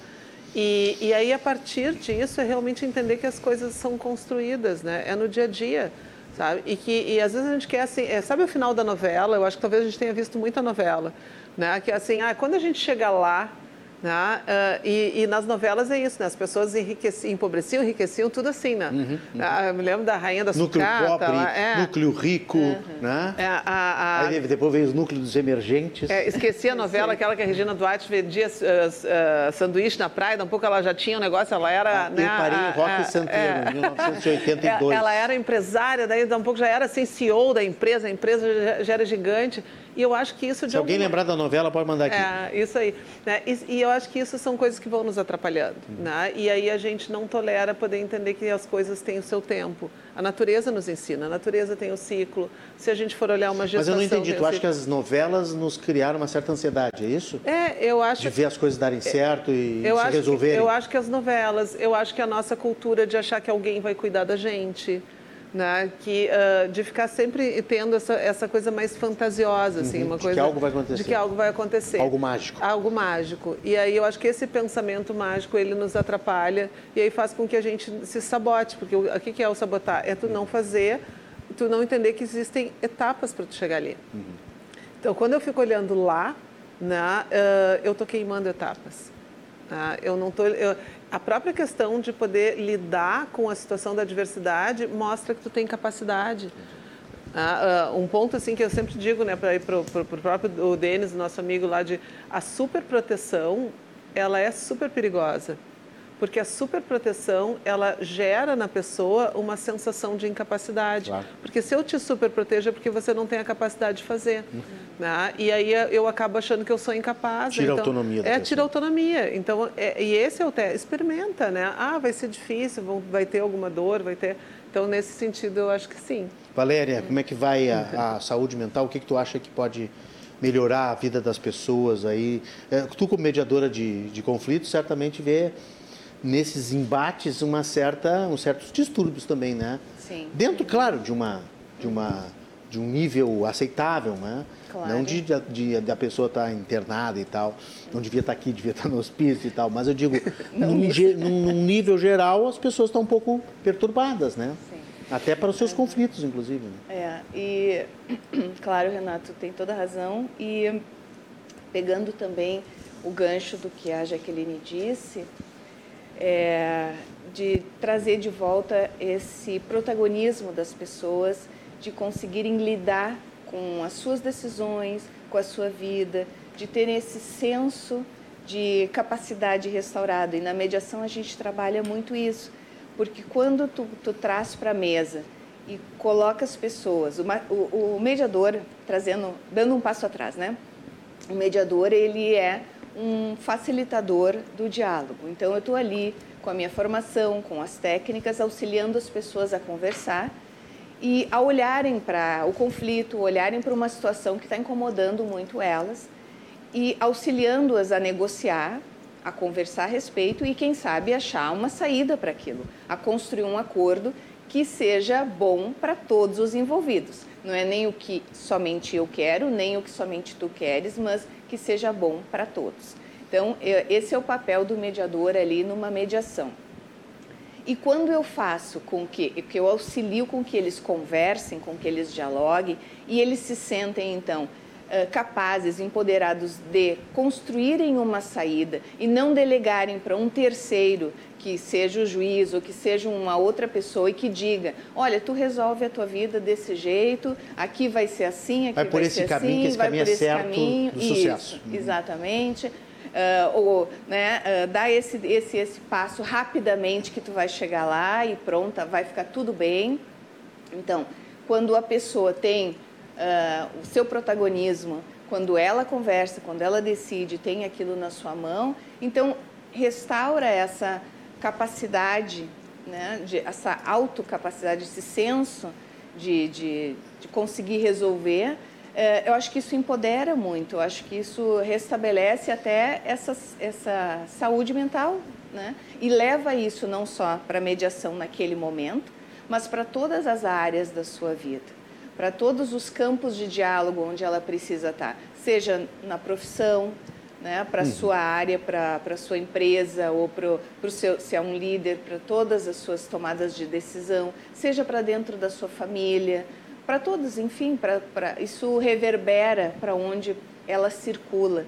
É, então, eu acho isso muito importante, muito positivo. E um, falta, eu noto isso na mediação como isso falta para as pessoas. Porque a primeira coisa que a maioria das pessoas diz quando senta à mesa para conversar é: não, a senhora decide, doutora. Eu não sou doutora ali, né? Eu sou a mediadora, né? Sim, sim, então, sim, a senhora decide, doutora. Uhum. Né? Como é que eu tenho que fazer? Pode dizer, diz como é que eu tenho que fazer que eu faço. E eu imagino e é vejo... É mais cômodo para as é pessoas, É muito né? mais cômodo. Imagino que dentro da... Em muitas organizações, nas empresas, também seja isso. Os colaboradores, muitos querem que o líder chegue e diga o que, que eu tenho que fazer. Me diz como é que eu... O que que tu quer... O que que tu espera de mim e eu vou lá e vou fazer. Qual é o caminho a seguir? Eu vou lá e faço. Renata, só deixa assim, porque é, esse é meu chão. Só deixa eu né? dizer ah, que tá. o Henrique já nos socorreu, disse que é rainha da sucata. O Henrique ah, aqui de Porto Alegre então lembrou sabemos. da novela. Ah, obrigada. É, essa é a confusão que eu fiz, porque a rainha da sucata, eu digo, não, mas ela, negócio sucata, sanduíche, foi, eu acho que eu, eu, veio o nome, mas eu me atrapalhei aqui. Mas obrigada, Renata. Mas, uh, uh, foi Henrique. Henrique. Henrique. Né? O, essa, esse, essa questão que a gente estava falando, né? eu escolhi trabalhar uh, na, uh, na psicologia eu me sinto muito psicóloga, porque tem gente assim, ah, como você trabalha na área do, do trabalho, então não é tão psicóloga assim. Não, Sim. não, eu, sou, eu me sinto realmente psicóloga e eu escolhi trabalhar a psicologia, a saúde mental, a qualidade de vida pelo viés do trabalho. E o que, que eu vejo hoje que é a minha dor, isso, isso que me move, tá? Assim, eu falo, tem que cuidar, assim, me corta, porque eu me, realmente me empolgo. Ok, nós temos é. mais, só mais meia hora não, não, mas nós estamos... Mas, porque o que, que realmente que, que me incomoda? Primeiro que as pessoas demonizam o trabalho, né? Que eu acho que é uma outra questão muito ruim. Né? Ah, é muito comum a gente encontrar as pessoas assim, quando alguém diz que gosta do trabalho, alguém diz assim, ah, essa pessoa não é muito boa da cabeça, ou ganha muito bem. É, ou ganha muito bem, ou ela é infeliz na vida pessoal. É. Sim. Né? É ela, ah, é louca, é infeliz na vida, não tem o que fazer, então por isso que ela gosta do trabalho. Que é, né? E, e... uma coisa necessariamente não tem nada a ver com não a outra. Tem né? nada, Pode ser feliz em vários setores Isso. da tua vida. Né? E é esse, esse é o ponto. Nós temos que entender que nós temos várias áreas da nossa vida. Hum. Nós somos que nem, sabe aqueles artistas que ficam com os pratinhos? Isso é a nossa, a nossa personalidade. Nós os equilibristas aqui. Os equilibristas. É. Ah, tu tem o um pratinho que é o pratinho da área pessoal, da área, né, que é, tu, tu é, você é filho, você é mãe, você é... E você tem o pratinho, os pratinhos das áreas sociais, das áreas da comunidade, né, que a gente vai estar trabalhando lá com parceiros voluntários, vai estar trabalhando. E tem a área do trabalho, e que é uma área super importante. E o que, que eu vejo, né? Qual é realmente a minha, a minha grande questão? O quanto que nós precisamos trabalhar com as pessoas, de que elas podem ser protagonistas, que elas podem ser responsáveis pela sua vida. Uhum. Né? Que elas não precisam que alguém pegue pela mão. Tá? Então, é, esse eu acho que é um ponto fundamental, a gente ser mais adulto. Uhum. Né? É, tem, tem, um podcast, eu não assisti ainda, que, se eu não me engano, é, é, é, é sentar na cadeira do adulto. Né? E, e, que eu acho que a gente realmente precisa disso. Uhum. Né? Eu acho que isso vai nos dar... E no mundo do trabalho, eu penso que é, é muito disso da gente poder compreender assim é que tu tens um papel ali. Ok, tu tens o um empregador, você é o trabalhador, mas você tem uma responsabilidade ali. Qual é a sua responsabilidade? Ah, a, ah, minha carreira, eu não posso escolher. Né? Pessoas que são humildes não podem escolher. Né? Essa foi realmente assim, uma das questões que eu fiz. Eu, eu, eu filmei uma série de pessoas. Uma das pessoas que me inspirou é uma pessoa que vende água na beira do rio. Ali ele tem um quiosque chamado Pit Stop da Água. Ele vende e ele dizia, ele ouvia as histórias do, é, da, tem uma pessoa que trabalha com uh, vendia pas, uh, uh, paçoquinha uhum. e passou a ser um palestrante. Ele disse eu também quero fazer isso. e ele foi vender água. E quando tu conversa com ele, tu tem, se tu tá meio desmotivado, para lá e tu vai receber uma aula de motivação. Mas na nossa aula aqui? Na nossa Porto aula, Porto Alegre, ali perto do, do, do passando o Beira Rio, né, indo em direção a, ao Iberê, ele tem ali. E aí quando ele começou, ele começou com isopor. Aí Olha uma só. pessoa disse para ele assim, tu tem que comprar um cooler. Ele disse, mas o que, que é isso? O que é cooler? né? E ele vai fazer, e ele disse, eu quero ser alguém na vida. E o que tinha de gente anestesista para dizer que não vai dar certo. né? E ele segue firme lá, está né, hoje com o espaço dele a muito turma bacana. do contra. Eu fiquei emocionado agora um pouco quando a Jaqueline falava, porque está aqui nos bastidores conosco o, o, marido da Valéria, que é o Daniel Santoro, que é presidente da, do Conselho de Administração da Parceiros Voluntários. E aqui no intervalo, rapidamente, a gente falou no nome de uma figura, uh, que é o Bira Valdez, que é um grande jornalista que me ensinou muita coisa, uh, uh, e, e, que morreu muito cedo, hum. foi embora muito cedo, e que junto com a Maria Helena e o Han Peter uh, criou um espaço muito bacana que se chama Cidadão Legal, um projeto de televisão e tal. E ele falava, eu me lembro assim, ó, como se fosse hoje, dentro da sala deles, pá, mas é, Pira, é difícil da gente resolver tudo e tal, e muita coisa acontecendo ao mesmo tempo. E ele dizia, é até engraçado, é emocionante e engraçado dizer assim, ó, nós somos que nem os equilibristas dos pratinhos, ó. Aí larga um pratinho para do, por dois segundos pegar o outro prato, né? Que Porque legal. na verdade são duas varetas e três, quatro pratos, né? Não são, não é uma vareta e dois pratos. Se fosse, du, aliás, duas varetas e dois pratos já era mais fácil, né? É. Mas não, tem prato a mais do que vareta. E a nossa vida é assim, né? É. Mas eu acho que o importante, né? Deixa eu largar que as legal, varetas aqui. É, eu fiquei emocionado porque energia, né? A energia está aqui. É. Uh, e, e, eu acho interessante porque eu acho que essa é a, a, lição que a gente tem que buscar, né? Alegria, felicidade em todos os setores da nossa vida, né? Eu não precisa renunciar ao trabalho para ficar com a família, uhum. não precisa ficar com a família para, uh, não precisa renunciar à família para poder fazer sucesso no trabalho. Tu pode ter sucesso e felicidade em todos os setores da tua vida. Mas isso é um pouco também do que a Jaqueline estava colocando, que é tu saberes o que que tu quer, né? E o que que te move, o que que tu gosta. E dar limites é um pouco, para as claro, coisas também, né? Dar limites, entender até onde tu podes ir e, e qual espaço dedicar a, a, qual área da tua vida, né? É, é um pouco de empatia contigo, porque é entender um, o que que tu gosta, fazer as tuas escolhas. Uhum. É, isso é uma das frases que também a gente escuta, né? Ah, eu não tenho escolha, eu tenho que fazer. É, e eu acredito que a gente tem a escolha, sim. Mesmo que as tuas opções não sejam as melhores naquele momento, mas ainda assim tu tem escolha. Uhum. E tu tá fazendo uma escolha. Tô, dias. Todos, Todos os dias, dias, toda hora. Tem uma contagem, uma tudo. vez eu li em algum lugar que tem assim, 34 milhões 476 mil escolhas por dia. Porque tô, tô mais ou menos isso, né? Sim, Tudo. então. É, vou tomar essa água ou vou tomar daqui a pouco? É, Não, é uma, é uma. Então, quanto mais consciente da, das tuas escolhas, da tua vida, uhum. mais apropriado tu tá. Né? E acho que aí sim, voltando no protagonismo, né? Então tu tu tá protagonista da tua vida. Tu tá vendo que escolhas tu tá fazendo e aí que caminho então tu tá tomando e quais os limites tu tá dando para manter a tua saúde mental. Claro, então quer dizer, bom, eu posso trabalhar até tal hora, agora eu estou exausto, preciso descansar, porque descanso é o primeiro passo, né? Posso estar tá é, equivocada e a Jaqueline está aqui para corrigir, mas assim, do que eu leio, do que eu estudo, o descanso é o primeiro passo para tu manter a tua saúde Exato. mental em dia, né? Exato. Uh, tu não pode ir além, tu precisa ter o teu repouso. Uh, então, também saber dar esse limite. Eu acho que isso também a gente é, forçou esse limite bastante, tem forçado, com a questão do, do trabalho remoto, de estar em casa, uhum. uh, de, de, de, não conseguir, talvez, delimitar o que, que é, onde é que para, onde é que começa, até que horas, uh, quando é que eu começo, uh, quando é que eu estou trabalhando, quando é que eu não estou, quando é que eu estou com a família, quando é que é trabalho, porque tal, esteve muito misturado durante a pandemia e é. talvez agora mas esse, não é, estar mais. E Valéria, sei. desculpa, assim, mas esse eu acho que é um outro problema da ausência de autonomia, porque uhum. se você está na empresa, ah, agora é hora do almoço. Uhum. Tocou a campainha, né? Quando a gente está no colégio, a hora do recreio. Tem alguém sempre né? dizendo, Tem sempre né? alguém. Pode parar dizendo, de trabalhar. Alguém é. que está te dando a cadência. Uhum. E, e, quando o, o né, a teve, gente é dono a gente, da vida da a, gente. A, a, a gente começa a entrar né, numa, numa questão de poder dizer, bom, né? Como é que eu vou me organizar? Como é que nós, como família, vamos nos organizar? E aí vem a necessidade das conversas. É. Só que a gente não quer conversar porque tu acha que em família não precisa. Não, não, não, nós vamos tocar, nós vamos ajeitar. Não, senta e conversa. Uhum. Como é que nós vamos fazer com uh, as tuas necessidades, com as minhas necessidades, com as necessidades das crianças?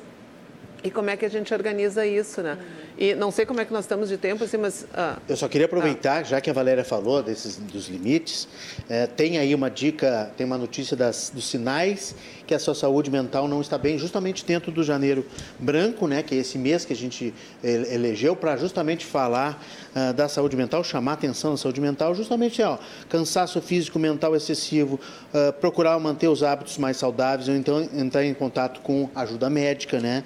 Quando a pessoa está com comendo demais ou comendo de, de menos, os distúrbios alimentares também são reflexo da saúde mental, né? Manter a alimentação saudável, daqui a pouco está comendo demais, Chocolate. Ah, vou me permitir comer chocolate. Tá, permitir um pouquinho de chocolate, tudo bem. Mas aí, no outro dia, chocolate. No outro dia também. Almoço e janta, chocolate. Bom, algum, alguma descarga, né, algum desabafo está acontecendo ali. Além de outras coisas, como irritabilidade, cansaço, perda ou ganho de peso, alterações de humor. Eu acho que o que a Valéria falou também de, de, de assim, privilegiar o descanso, sabe? Porque ninguém faz nada cansado se tu dorme mal, se tu dorme pouco, não tem, ah, mas eu durmo pouco, eu sou do clube das 5, que acordo às 5 e corro e não sei o ok, mas dorme cedo, pelo amor de Deus, não adianta ser do clube das 5 e dormir meia-noite. Ninguém aguenta, não há corpo que aguente, ah não, eu sou diferente, eu sou que nem minha avó, só dormia 4 horas. Está errado, a ciência comprova que tem que precisa de 6 a 8 horas, um mínimo, enfim, às vezes um pouquinho menos, às vezes um pouquinho mais, mas assim, respeita o que o teu corpo pede, né? Respeito o que a mente pede também, Sim. né? Essa é uma questão que o pessoal brinca, né? Que, por exemplo, nós, o, o, né, hoje, quem está em Porto Alegre, eu acho que no Rio Grande do Sul como um todo, teve um momento que nós vimos nuvens, né? Nuvens carregadas e uh, sinalizações, vai, nós vamos ter temporal. Então, assim, se você está na sua casa, saiu, deixou a janela aberta, daqui a pouco você sai, você vê as nuvens lá, você vai voltar para fechar a janela. Porque quando nós vemos alguns sinais de alerta de algumas situações da casa, do carro, por exemplo, todo mundo que tem carro, no celular. A gente, eu, eu pergunto para as pessoas, você passa um dia sem carregar o seu celular, né? então por que, que a gente não carrega? É. Né? Por que, que a gente uh, né, não, não, realmente não olha os sinais? E esses são sinais. Irritabilidade é um sinal, né? A questão da alimentação é um sinal. Então, em vários momentos, o nosso corpo está sinalizando, porque a emoção, né? a, a Valéria, uh, né? logo que nós começamos a conversa aqui, mencionou a questão dessa consciência da emoção. Hum. Sempre, sempre, sempre o nosso corpo vai ser o primeiro sinalizador. Hum. Primeira coisa, eu estou num tensionamento, eu estou numa conversa, alguma Exato. coisa, o nosso corpo, nós vamos uh, começar a suar, nós vamos ficar mais vermelho, nós vamos ficar uh, mais tenso. O corpo reage, o corpo é uma esponjinha uhum. e ele dá essa sinalização. Agora, se a gente não, nós estamos de costa para as nossas emoções, aí realmente a, a situação, é, é, ela complica, né? E como tu disseste, né, Jaqueline, como a gente aprendeu ou não aprendeu a olhar para essas emoções, não aprendeu a escutar o corpo ou a saber, né, querer, querer ouvi-lo, uhum. melhor dizendo, a gente começa a, a deixar isso de lado e a ver isso, esses sinais, como fraqueza. Né? Então, ah, meu corpo está sinalizando que eu estou cansado, que eu estou além do, do, do, limite, que tem alguma coisa que não está bem. Então, eu estou comendo demais, ou eu estou uh, perdendo peso, ou ganhando peso, ou estou irritado, né? Enfim, está sinalizando. Sim. Mas eu, tô, mas eu não, eu preciso seguir. É, isso é uma fraqueza. Né? É, não posso, eu não posso demonstrar, eu não posso falar sobre isso, eu não posso trazer esse assunto na empresa, por exemplo. Eu, eu não posso externar dentro de casa, eu preciso seguir. É como se isso fosse um sinal de, de incompetência, por uhum. exemplo. Né? E, e, aí eu acho que uh, o Renato trouxe as dicas, né? talvez acrescentasse algumas dicas que eu acho que facilitam nessa questão da saúde mental. E às vezes a gente perguntar, uhum. porque seguidamente as pessoas dizem assim, não, mas eu não posso falar. Eu criei uma crença uhum. limitante, uhum. eu estou me sabotando, uhum. cria, eu estou perguntando e respondendo pela pessoa. Então faz o seguinte, pergunta. Uhum. Né? Eu posso, uh, né, esse assunto, né, eu posso em algum momento conversar com você? Existe abertura para... Faz a pergunta, declara um pouco mais a sua necessidade. Uhum. Porque, de alguma forma, nós aprendemos que não, né, no é. ambiente de trabalho, não, não fala. Uhum. Né? Ah, não, as pessoas vão pensar mal. Muito, muito, realmente, muita preocupação com o que, que vão pensar. Né? Muita, uma outra questão que atrapalha são as comparações. Ah, o fulano é assim, o Beltrano é assim. Então eu fico idealizando, mas a gente não sabe como é que está apertando o teu sapato. É, então você tem que pensar a partir das suas necessidades, né? a partir realmente das suas expectativas que, que tem. Então, dá volume na, nas suas necessidades. E a gente tem perdido, né? Uh, a gente perdeu na pandemia e tem perdido aí uh, todos os dias, volta e meia, a gente perde alguém querido, né? Seja para câncer, seja para ataque cardíaco, seja para Covid e, e também para doenças mentais. Né? que também estão junto, caminhando junto, porque a gente, de novo, a questão da sabotagem, a questão do, da, do, do, do ser psicossomático, e toda doença tem um fundamento psicológico também, né, Jaqueline? Até o ataque cardíaco também ele tem a ver, né? Muito. Uh, a, a, são as questões psicossomáticas, né? Então, no momento que a gente não cuida uh, no, do nosso corpo, né? no momento que a gente está vendo esses sinais e a gente está deixando eles de lado, a o conta, corpo vai ter um... a, a conta vem. Vai, vai. É, e, e, essa é uma questão que, que a gente tem que entender que hoje nós temos a ciência, é, é paradoxal, né? Porque a ciência evoluiu, nós temos hoje longevidade, nós temos as pessoas vivendo muito mais tempo, é, mas nós temos uh, uh, essas questões, pessoas dão pouco tendo, infartando. Uhum. Né? Nós temos pessoas uh, realmente, em alguns momentos, a própria questão da limitação da mente. Né? Então, o Alzheimer. Então, né? E essas são preocupações. Hoje a ciência está se debruçando sobre isso, de entender que nós temos mais tempo, mas talvez em alguns momentos a gente vai ter pessoas com demência, uhum. porque a gente está maltratando o nosso cérebro. É, o nosso cérebro, a, a, tecnologia avançou, o mundo avançou, mas o nosso cérebro ele continua o mesmo. É, às vezes a gente diz, ah, as crianças estão diferentes. Não, o nosso cérebro é o mesmo. E aí o que, que acontece? Nós estamos quase sempre fazendo duas coisas ao mesmo tempo. Uhum. E quando nós estamos fazendo duas coisas ao mesmo tempo, nós estamos perdendo potência nós temos a possibilidade que aconteçam acidentes é quatro vezes maior. Uhum, uhum. É, é, quase como se a gente tivesse assim, imagina, uh, quando eu estou fazendo uma coisa só, é como se a gente pensa em uma cidade, né? Eu pensei, né? Eu pensei, pensei, né? Paris, né? A gente tem lá a Torre, é, é, Torre Eiffel, né? Então, e aí a gente tem aquela cidade plana. Então é como se a gente tivesse isso, aquela torre e a cidade plana. Então a informação ela vai reta ali. Qual é a diferença quando nós estamos fazendo, quando nós estamos numa grande metrópole? Então eu tenho aquelas várias torres uhum. e a uhum. informação está ali, né? perdendo potência. Uhum. Né? Então essa é uma questão. Daí as pessoas dizem, não, mas eu não tenho que ter flexibilidade. Não, flexibilidade é uma coisa. É você ter a diversidade, você poder fazer várias questões. Agora, é muito diferente de você estar tá dirigindo e falando no celular. Pois é, eu ia dar esse exemplo. Uhum. Até porque o celular, eu acho que de tudo, é o que mais nos suga, né? Uhum. Então ele tira realmente a atenção em, em, muitos momentos, ainda mais no trânsito. É isso. Ah, você está fazendo uma reunião e você está respondendo um e-mail. Né? Você está estudando, né? Que daí de novo assim que hoje é uma é, e essa é uma questão. Atenção, pais. Ah, os nossos filhos são assim hoje. Não. Né? Fazer várias coisas ao mesmo tempo, ter muitos estímulos, nós estamos maltratando a nossa capacidade cognitiva, a nossa a, questão neurológica. já, é já puxei aqui, né? ó, celular é a principal causa de acidentes de trânsito com pessoas de 20 a 39 anos. Então assim, é impossível. Eu mesmo já tive acidente, graças a Deus, só danos materiais, porque eu fui mexer no celular, porque eu fui uh, olhar rapidamente, acho, acho, que dá, né? A gente sempre acha que acha dá, que assim, dá, é. sempre que tem aquele. Naquela brechinha, que... a é. gente escuta, não, mas eu acho que dá aqui porque eu preciso, é urgente. E é. aí acontece. A gente vê muitos jovens, né, de cabeça baixa Sim. e tal, ou em reuniões, quando a gente está com a gurizada, ou com os filhos e tal. Tu prestou atenção, tem certeza? É impossível de, de, eles têm uma capacidade melhor que a gente, ok, mas é impossível dele ter captado tudo. É, não é dá. impossível. É Alguma uma coisa está. que a gente é. É uma criança que, que nós somos, não sei quando surgiu, tá? Hum. Que, é, que nós somos uh, multitarefas, né? E que a gente precisa ser multitarefas. É quase que uma exigência que a gente Uma seja. exigência de mercado, é. né? Mas é como a Jaqueline está explicando, o nosso cérebro é o mesmo e nós não somos. Então a gente está é, desfocando, a gente está perdendo. Na verdade, a gente foca um pouco aqui, um pouco lá, um pouco aqui, um pouco lá, mas não é que a gente esteja focado em, em várias coisas ao mesmo é tempo e com a mesma intensidade em todas elas ao mesmo tempo. Por que, que eu falei? Então é por que, que eu falei isso?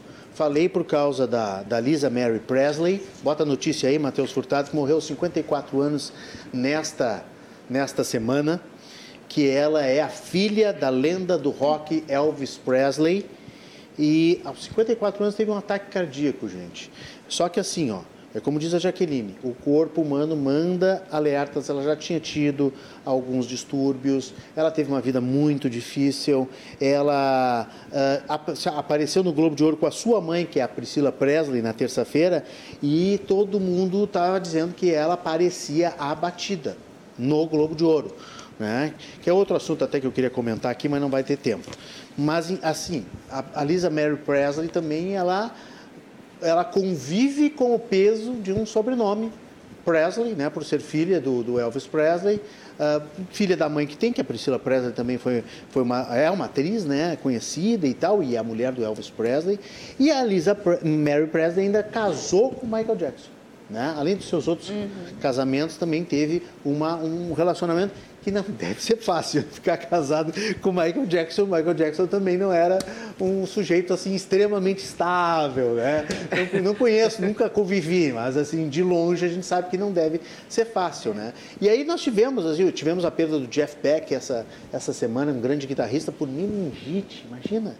Né? É, é uma coisa impressionante assim. O corpo humano ele está perdendo a guerra por uma série de doenças, né? E isso eu acho que tem muito a ver com, com a fragilidade da saúde mental também, né? E aí eu acho que tem uma outra questão, aproveitando esses espaços, que eu acho que são espaços excelentes para a gente poder conversar com tantas pessoas, né? Estamos conversando com pessoas que eu talvez nunca imaginasse estar uh, tá, de alguma forma acessando, mas eu acho que a gente também precisa rever algumas questões da banalização do álcool, da banalização das drogas, eu fico muito triste porque hoje eu vejo pouco essa pauta. Né? Eu acho que teve um momento que nós falávamos muito é, sobre a questão, tinha né, o próprio projeto do Vida Urgente, e teve um momento que esses, essas temáticas vinham né, para os espaços sociais. Hoje não vem. Ah, hoje, né, hoje nós temos várias pautas que são importantes também, mas, de novo, vamos botar os pratinhos, vamos trabalhar com a divergência e vamos retomar. Porque o que, que acontece, né? Uh, é isso que eu digo, a conta vem. Uhum. Né? Então, uh, em alguns momentos, né, essa, essa, vida, essa vida louca, né? uma vida, em alguns momentos que ela uh, conversa, com, que, ela, que ela passa desses limites, que são os limites da saúde, a gente precisa olhar. E volto a dizer, e os pais precisam estar atentos. Né? Às vezes eu vejo os pais dizendo assim, ah, eu não consigo segurar, né? ah, eu não consigo... Uh, veja bem, né? Você tem uma responsabilidade ali, né? Esteja presente, acompanhe. Uh, eu, eu, lembro assim, até agora meu, agora meu, eu, eu, o momento que eu estou vivendo é a síndrome do ninho vazio, que meus filhos saíram de casa, né? No, em 2022, o meu caçula saiu também, a minha filha uh, saiu ali, acho que em 2021 ainda, né? E mas a, até pouco tempo eles chegavam em casa, eles vinham me dar um beijo. Né? E esse era o momento que, aquele momento de dar o beijo, ele é o momento que eu dava, conversava, né? Uhum. Dava uma, uh, poder checar como é que estavam as ideias, né? Com o cheiro. E era uma forma de estar junto, é uma forma de saber claro. quem são os amigos do seu. Então, esse eu acho que é uma. Porque isso vem junto, né? Eu acho que tudo isso vai se somando. Uhum. Muita... Então, porque muitas vezes tu vai ver esse organismo está frágil, porque talvez em alguns momentos ele tenha esgarçado, uhum. nem elástico. Né? Verdade. Deixa eu fazer uma rodada aqui de participações também dos nossos espectadores para finalizar, é, que mandam mensagens aí pelo nosso WhatsApp, também lá no Facebook, também no YouTube. A doutora Jaqueline disse que imagina quantas pessoas estejam nos assistindo, então vou começar a identificar para ela. Ah, o, o, Luiz Lopes está perguntando: doutora Jaqueline é parente do Mânica da Lotérica, que foi presidente do Grêmio Náutico Gaúcho? Filha do Pondonguinha, amigo do Torrada? Pô, Torrada era o apelido do, do rapaz, é isso? Uh, frequentadores do Encoraçado Botequim, olha só, Encoraçado Oi. Botequim anos 70, ali na Independência, né? Moradora do Menino Deus, é muito parecido, boas lembranças da minha juventude. É isso? Tem um Pondonguinha? Seu Pondonguinha existe? O, Pondonguinha é meu tio, teu, eu não sou mesmo. filha, é meu é filha. tio. É, é, é sobrinha, é, Eu sou sobrinha, é, ele é... Uh, e o meu pai, meu pai teve a primeira lotérica aqui de, de, de Porto Alegre. Ah, é? Meu pai teve essa lotérica, né, e, e realmente teve uh, muita, muito envolvimento com o clube, com o Grêmio Náutico Gaúcho, né, num momento bem histórico. Assim, trouxe Roberto Carlos, foi a primeira vez que o Roberto Olha, Carlos. É, foi uma pena meu pai faleceu muito cedo. E o meu tio aí, então, daí essa, essa parte aí, da, é a parte da um pouco da juventude do meu tio. Que legal. Adriane de Porto Alegre está nos assistindo. Parabéns, gostando muito. O deixa eu ver aqui, tem uma pergunta para a Valéria. Gostaria de saber que tipos de conflitos a Valéria faz mediação. Devem ter histórias pitorescas. A Vânia está nos assistindo em Caxias do Sul. Dá para contar uma? Lembra de uma? Não, sem dar nomes, obviamente. Não, obviamente. Da outra vez te perguntei algumas coisas também é, sobre isso. histórias que vão parar na tua mão lá é na hora verdade. da mediação, né? Olha, então a tem Vânia de tudo, né? perguntou né? isso. Tem de tudo. A Valéria Caxias. Vai... Ah, Olha, Vânia, Vânia, Vânia Caxias. Vânia. Então, Vânia, olha, nós fazemos mediação de todos os. Onde tem conflito pode ter mediação, né? A gente fala isso assim. É, então, mediação familiar, claro, é, empresarial, organizacional, entre setores das, das, empresas, dentro de condomínio, nossa, o que tem de briga dentro de condomínio, então, entre vizinhos, a gente faz também. Uh, então, assim, pode pensar numa variação de, de temas, pode ter mediação. Me ocorre agora é, uma mediação que nós fizemos entre oito irmãos. Então, eles queriam ver, e tinha uma mãe já é, doente, idosa, e que ainda vivia na casa dela. E eles então queriam tentar decidir como cuidar dessa mãe. Uh, uns achavam que já estava na hora de colocar numa clínica, outros entendiam que não, que era melhor manter na casa com vários cuidadores. E hum, como administrar o dinheiro, tinham duas irmãs que administravam e eles estavam se desentendendo muito. E, e, irmãos, assim, uma variação de 50 a né, 70 e poucos anos. E aí nós fizemos essa, essa mediação, foi uma mediação mais longa, com várias rodadas, porque a mediação tem isso, né? Nós juntamos, fazemos sessões com todos, depois nós fazemos sessões individuais, e assim vai se desenrolando até que eles estão prontos para compor e fazer um acordo. E então foi uma mediação assim muito bonita, porque todos queriam cuidar muito dessa mãe. Todos tinham esse interesse em comum. Só que não conseguiam chegar através do diálogo entre eles sozinhos, né? Sem auxílio de um terceiro, eles não conseguiam se entender como fazer esse cuidado, o que era o melhor para aquela mãe e como resolver na prática a, a, aquela situação. Então, a, a, mediação conseguiu auxiliar muito a trazer harmonia e fazer os combinados, o que, que são os combinados, uhum. como estabelecer, como escrever, como é, trazer isso para a prática, para o dia a dia, para que eles conseguissem é, fazer com que a relação andasse, né? Porque eles ficavam brigando por aquilo ali e não conseguiam ir adiante. E aí alguns até não estavam conseguindo ir lá ver a mãe, porque, ah, vou lá, vou ver meu irmão, então a gente só vai brigar, aí eu não vejo minha mãe, eu fico mais triste, e aí a relação não andava. Então foi uma mediação que agora, né, uma das que eu já fiz tantas vezes aqui me ocorre e que foi muito bonita de, de ir até o fim. Muito legal. Olha que a Hilda no Jardim Atlântico está nos mandando. Ela, ela mora no Jardim Atlântico deixa eu ver aqui o nome direitinho, uh, lá em Tramandaí. Jardim Atlântico é o condomínio lá de Tramandaí. Muito bom o programa, parabéns, cada dia melhor. E eu pedi fotinhos, aí o pessoal manda fotinhos, ó. O pessoal está mandando fotinhos provando que está assistindo o programa. Olha aqui, ó. Fotos do Olha. momento ao vivo, direto das suas televisões em casa. Tem mais gente aqui, a Adriane de Porto Alegre também mandou foto. Né? A, quem mais aqui? A, a Charlene de Canoas. A Charlene quer falar de política. Pergunta o que, que a Jaqueline está achando do atual governo. Nós não temos mais tempo, mas se quiser falar um minuto sobre política, desde que não dê briga aqui no programa e de discussão, que nós falamos tanto sobre convergência, né? Não, a gente pode dialogar apenas. Mediação é. de, de conflitos está aqui. É, isso Não, mas assim, ó, um minutinho, porque já que a telespectadora pede o teu pensamento, a Charlene aqui de Canoas. Eu estou muito preocupada, muito, muito, muito preocupada, né? em função de todo esse contexto de uh, absoluta divergência. Né? Uh, acho que a gente tem aí, uh, eu sou uma pessoa que eu também olho para os aspectos econômicos, né? E, e a gente também percebe um mercado bastante nervoso. É, então, é, eu tô, eu, meu, a minha visão é de preocupação, né? assim, de muita preocupação e, né? e, e, com muita curiosidade realmente de como é que as coisas vão uh, acontecer. É, acho que tem, que nós precisamos baixar a poeira. Né? Eu me preocupo muito, acho que tem muitas pessoas sofrendo. Né? Acho que tem aí, né? Acho que nós tivemos toda essa situação de vandalismo que foi um horror, o vandalismo. Né? Mas nós temos hoje pessoas, mulheres que estão presas, né? Nós temos aí uma situação.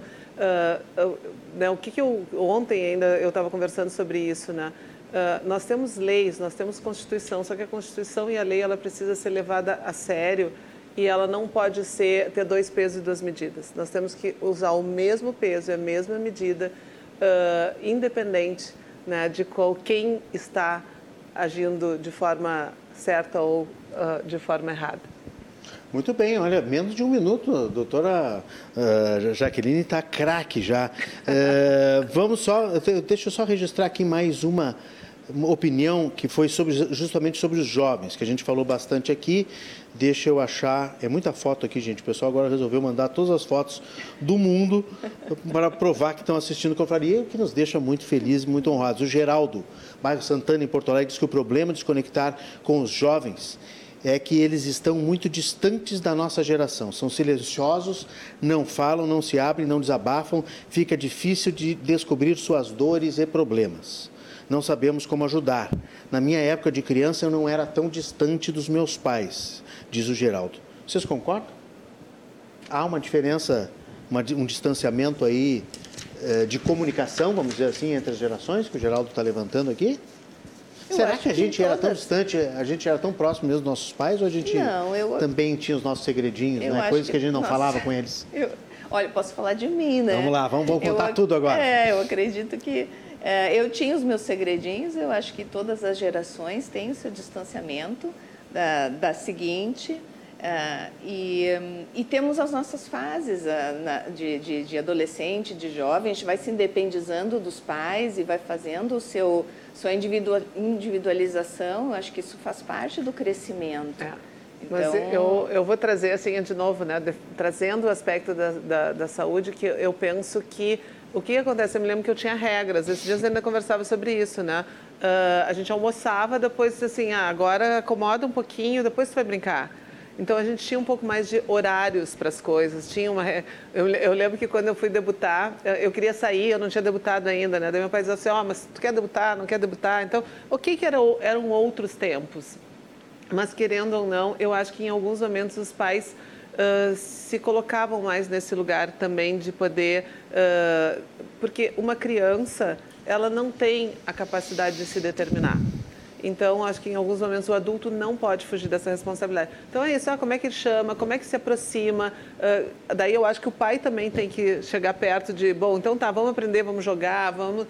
De que maneira que eu posso também chegar próximo desses interesses, né, estar tá junto, dar um pouco na escola, ver, acompanhar. Eu acho é. que ser pai tem que estar, tá, também tem que estar tá é, junto, eu acho né, que ser mãe. Exatamente nesse sentido, assim, acho que todas eh, as gerações, todas elas têm o seu distanciamento, uhum. exatamente porque vêm momentos diferentes e, e, para o crescimento a gente se distancia, né, dos pais. Agora, é, dentro do, da composição familiar e das regras que se estabelecem, dos limites que tem, os pais fazem esse, esse passo né, na direção, bom, mas vamos conversar, como é que as coisas estão. Tu vai criando esses espaços e, e faz parte do, do, do, do, papel de pai e de mãe, entender o que está acontecendo com os filhos, entender o que está como é que como é que está a vida deles, né? Hoje não só na rua como era para nós, né? Mas hoje dentro do ambiente digital, do, do ambiente online, o que que eles estão fazendo, onde é que eles estão se conectando, é. faz parte de, de, faz, de dar esse passo, né? De ir na direção deles. Importantíssimo. Ah, meninas, eu vou ter que pedir as dicas de vocês a jato aqui, porque o nosso programa está terminando. As dicas para o final de semana, o que, que vocês indicam? A Jaqueline Mânica trouxe a biblioteca dela trouxe. inteira, ah, completa. uh, mas uh, o primeiro que eu penso, dentro dessa questão que a gente falou do desacelerar, eu acho que a gente tem assim, uh, poder curtir a sua casa poder, uh, né, ah, curte as suas plantas, ver o que, que, gosta de fazer. Então, acho que esse é um ponto importante. Em Porto Alegre, eu acho que a gente tem, uh, as pessoas né, virem até Porto Alegre, nós estamos com a nossa orla maravilhosa, fazer um passeio no catamarã, né, ir até Guaíba, né, é, são 10 minutinhos, eu acho que é uma coisa tão bonita que a gente tem, né, ou no Cisne Branco, então eu diria isso, né, eu acho que poder aproveitar uh, todo esse, esse espaço que a gente tem, esse resgate que a gente está tendo, que é da cidade de Porto Alegre, né? Muito e eu bom. queria dar como dica que as pessoas pudessem ler, porque hoje tem todo mundo é Netflix para cá, Netflix para lá, que é outra coisa, né? E que a inteligência vê isso, né? Faz uma forma de pegar as pessoas, que daí fica qual é a próxima série, qual é o próximo episódio, qual é o próximo. Isso também deixa as pessoas presas. É, e uma, e, uma ansiedade. Ansiedade também, né? e muito sem se conver, sem conversar. Uhum. E aí e que a gente pudesse resgatar o hábito da leitura. Eu trouxe, né? Eu trouxe alguns livros assim. Disse, um livro que é sensacional e que ajuda no autoconhecimento é talvez você deva conversar com alguém. Não sei se consegue dar um close aqui na uh, da Lori God esse livro é sensacional de uma psicóloga que ela conta as histórias dos pacientes dela. E ela vai contando também uh, as histórias dela. Esse livro é sensacional. Né? E o, o, me dá aqui, ó, me dá ah, aqui que eu vou mostrando. Tá. Tu vais falando. E o outro livro, que para quem está pensando, dá um pouco de. Ah, nós estamos no janeiro. Por que, que é o janeiro? Né? Porque é o início do ano que a gente está fazendo planos e tal. E tem um livro que é. Uh... Então vamos alterar aqui. Ó. Enquanto tu fala desse, vamos mostrar esse aqui. Ó. Que esse aqui é o Luciano Santos. Isso, que é o Seja egoísta com a sua carreira. É. Fala um pouquinho mais sobre Esse ele. Esse livro é, é, um livro muito interessante, né, de um profissional que trabalhou na Google. Ele vai contando assim do quanto que é importante. Google? No, é, ele trabalhou na Google, né, e, e, ele traz muito dessa questão de, de como é que a gente é protagonista, uhum. né, como é que a gente pode cuidar realmente, né, da, cuida da tua, é a tua vida, né. E por fim. Fala de novo, fala de novo ah, só um pouquinho aqui, ó, desse, desse do. Uh, Talvez. Lori Gottlieb, isso? isso. Lori Gottlieb.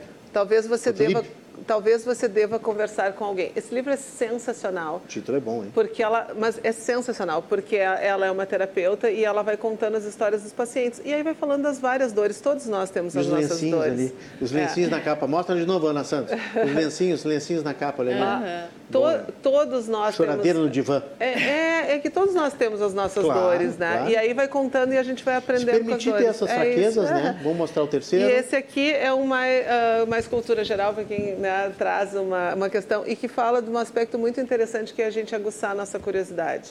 Né? A gente sabe assim quando a gente é criança que a gente quer entender as coisas, que a gente tem aquela mania do porquê, né? Porquê, porquê, Sim. porquê. Uhum. E aí ele vai falando um pouco dessa questão do quanto que a curiosidade ela é importante. Uma história natural da curiosidade de Alberto Mangel. É isso? Isso. Muito legal. Dica, quer, quer mostrar também o livro, também, Olha, nós não combinamos, é. tá? Nós não combinamos. Vamos relaxar, vamos baixar a, a rotação no final de semana. Senta numa de rede. Chuva, previsão de chuva em Porto Alegre, no Rio Grande do Sul também. Além vamos de toda a previsão de toda a programação cultural, de teatros e tudo que tem na cidade acontecendo, claro, né? tem que sobrar um tempinho para ler um então, livro, Então, né? aproveita e lê um livro, uma jornada da empatia Comunicação não violenta, olha aí, ó. Isso aí, do Jefferson, professor Jefferson Capelari, que dá várias é, formações em comunicação não violenta. Então, é de autoconhecimento para trazer o que é empatia, o que é compaixão, baixar a ansiedade, se autoconhecer, entender, né, tanto que a gente falou aqui, o que, que gosta, o que, que quer. Então, é nessa linha. Muito legal, muito obrigado pelas dicas de vocês e muito obrigado pela participação conosco aqui nesta confraria. Jaqueline Mânica, psicóloga, professora da PUC. Volte mais vezes. Muito obrigado. Obrigada. Muito obrigado. Um bom fim de semana e até a próxima, então. Até a próxima, tá? com certeza. Muito obrigado mesmo. Foi muito bom. O pessoal está elogiando aqui a participação pela primeira vez da Jaqueline e pela volta também da Valéria Santoro, que é mediadora de conflitos, já esteve conosco, volta à confraria, vai vir mais vezes também. Muito obrigado, Valéria. Obrigada, Renato. Sempre um prazer estar aqui com vocês, uma conversa maravilhosa. Agradeço muito. Até a próxima. Até a próxima. Muito obrigado. Bom fim de semana para as nossas convidadas. Fazer um rápido intervalo na volta às informações finais do Cruzando com as conversas e também a notícia boa do dia, que a gente sempre encerra o programa com uma notícia positiva. Nós já voltamos no intervalo. Ah, é importante eu dizer que o Cruzando as Conversas sempre tem o oferecimento da Associação dos Oficiais da Brigada Militar e do Corpo de Bombeiros Militar, ASOF-BM, defendendo quem protege você. E Banrisul, tudo está em transformação. Banrisul, nossa conexão transforma. Intervalo rápido, eu espero vocês.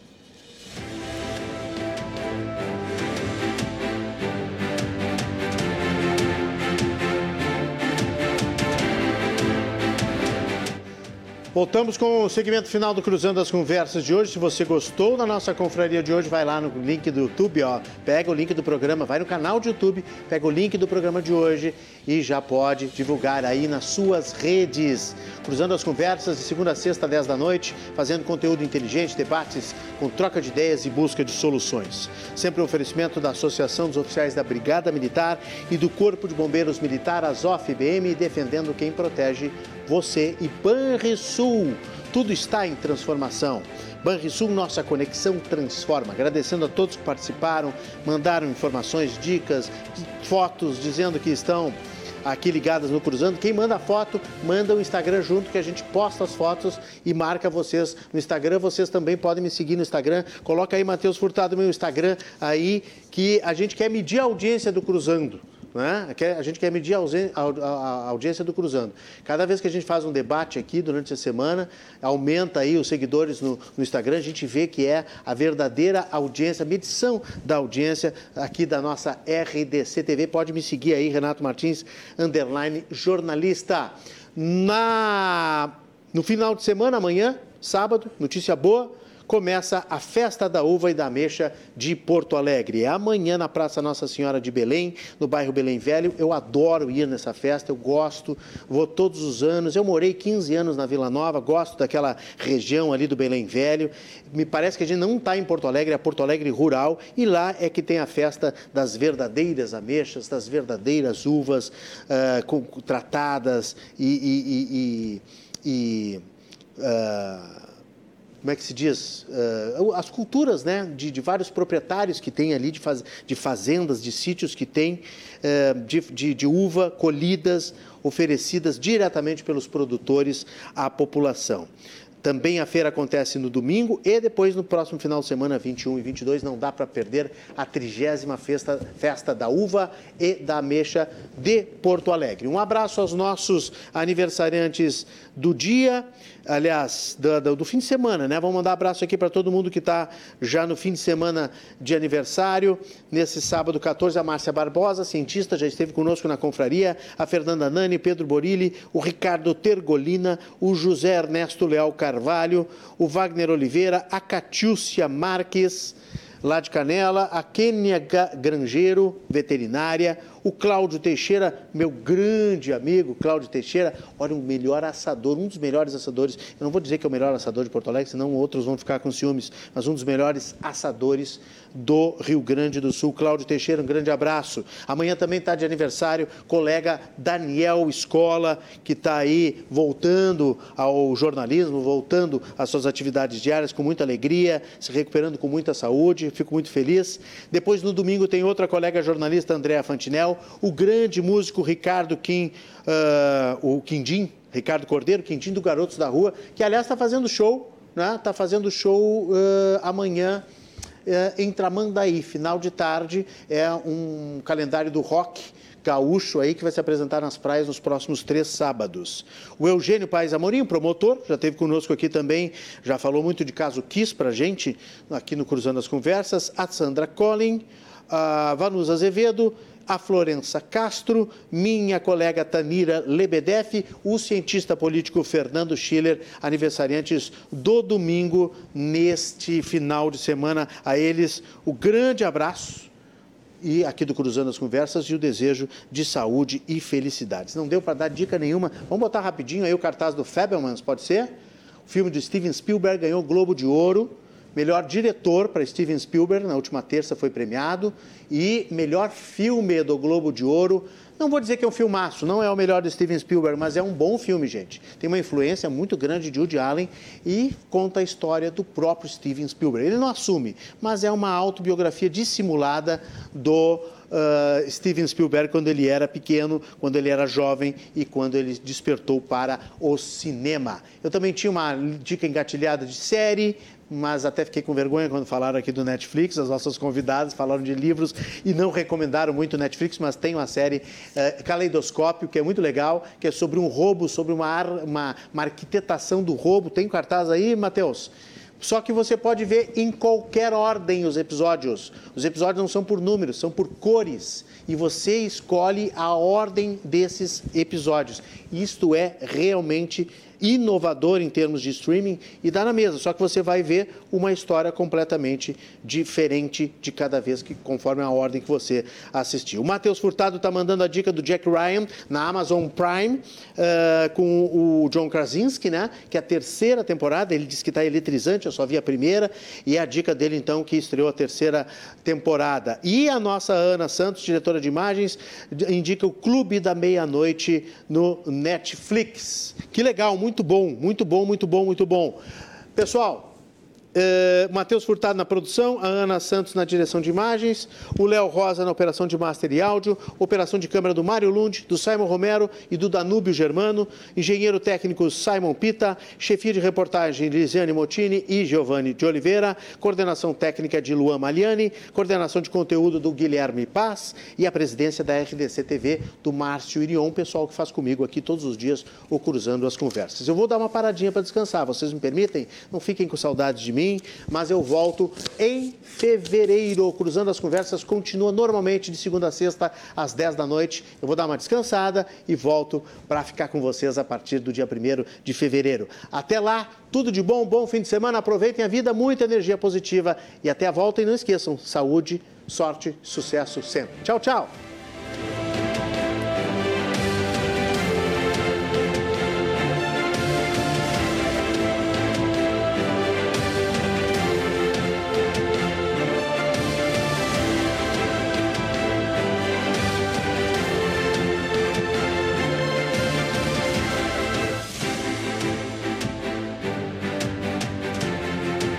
Cruzando as Conversas. Oferecimento: Associação dos Oficiais da Brigada Militar e do Corpo de Bombeiros Militar, defendendo quem protege você.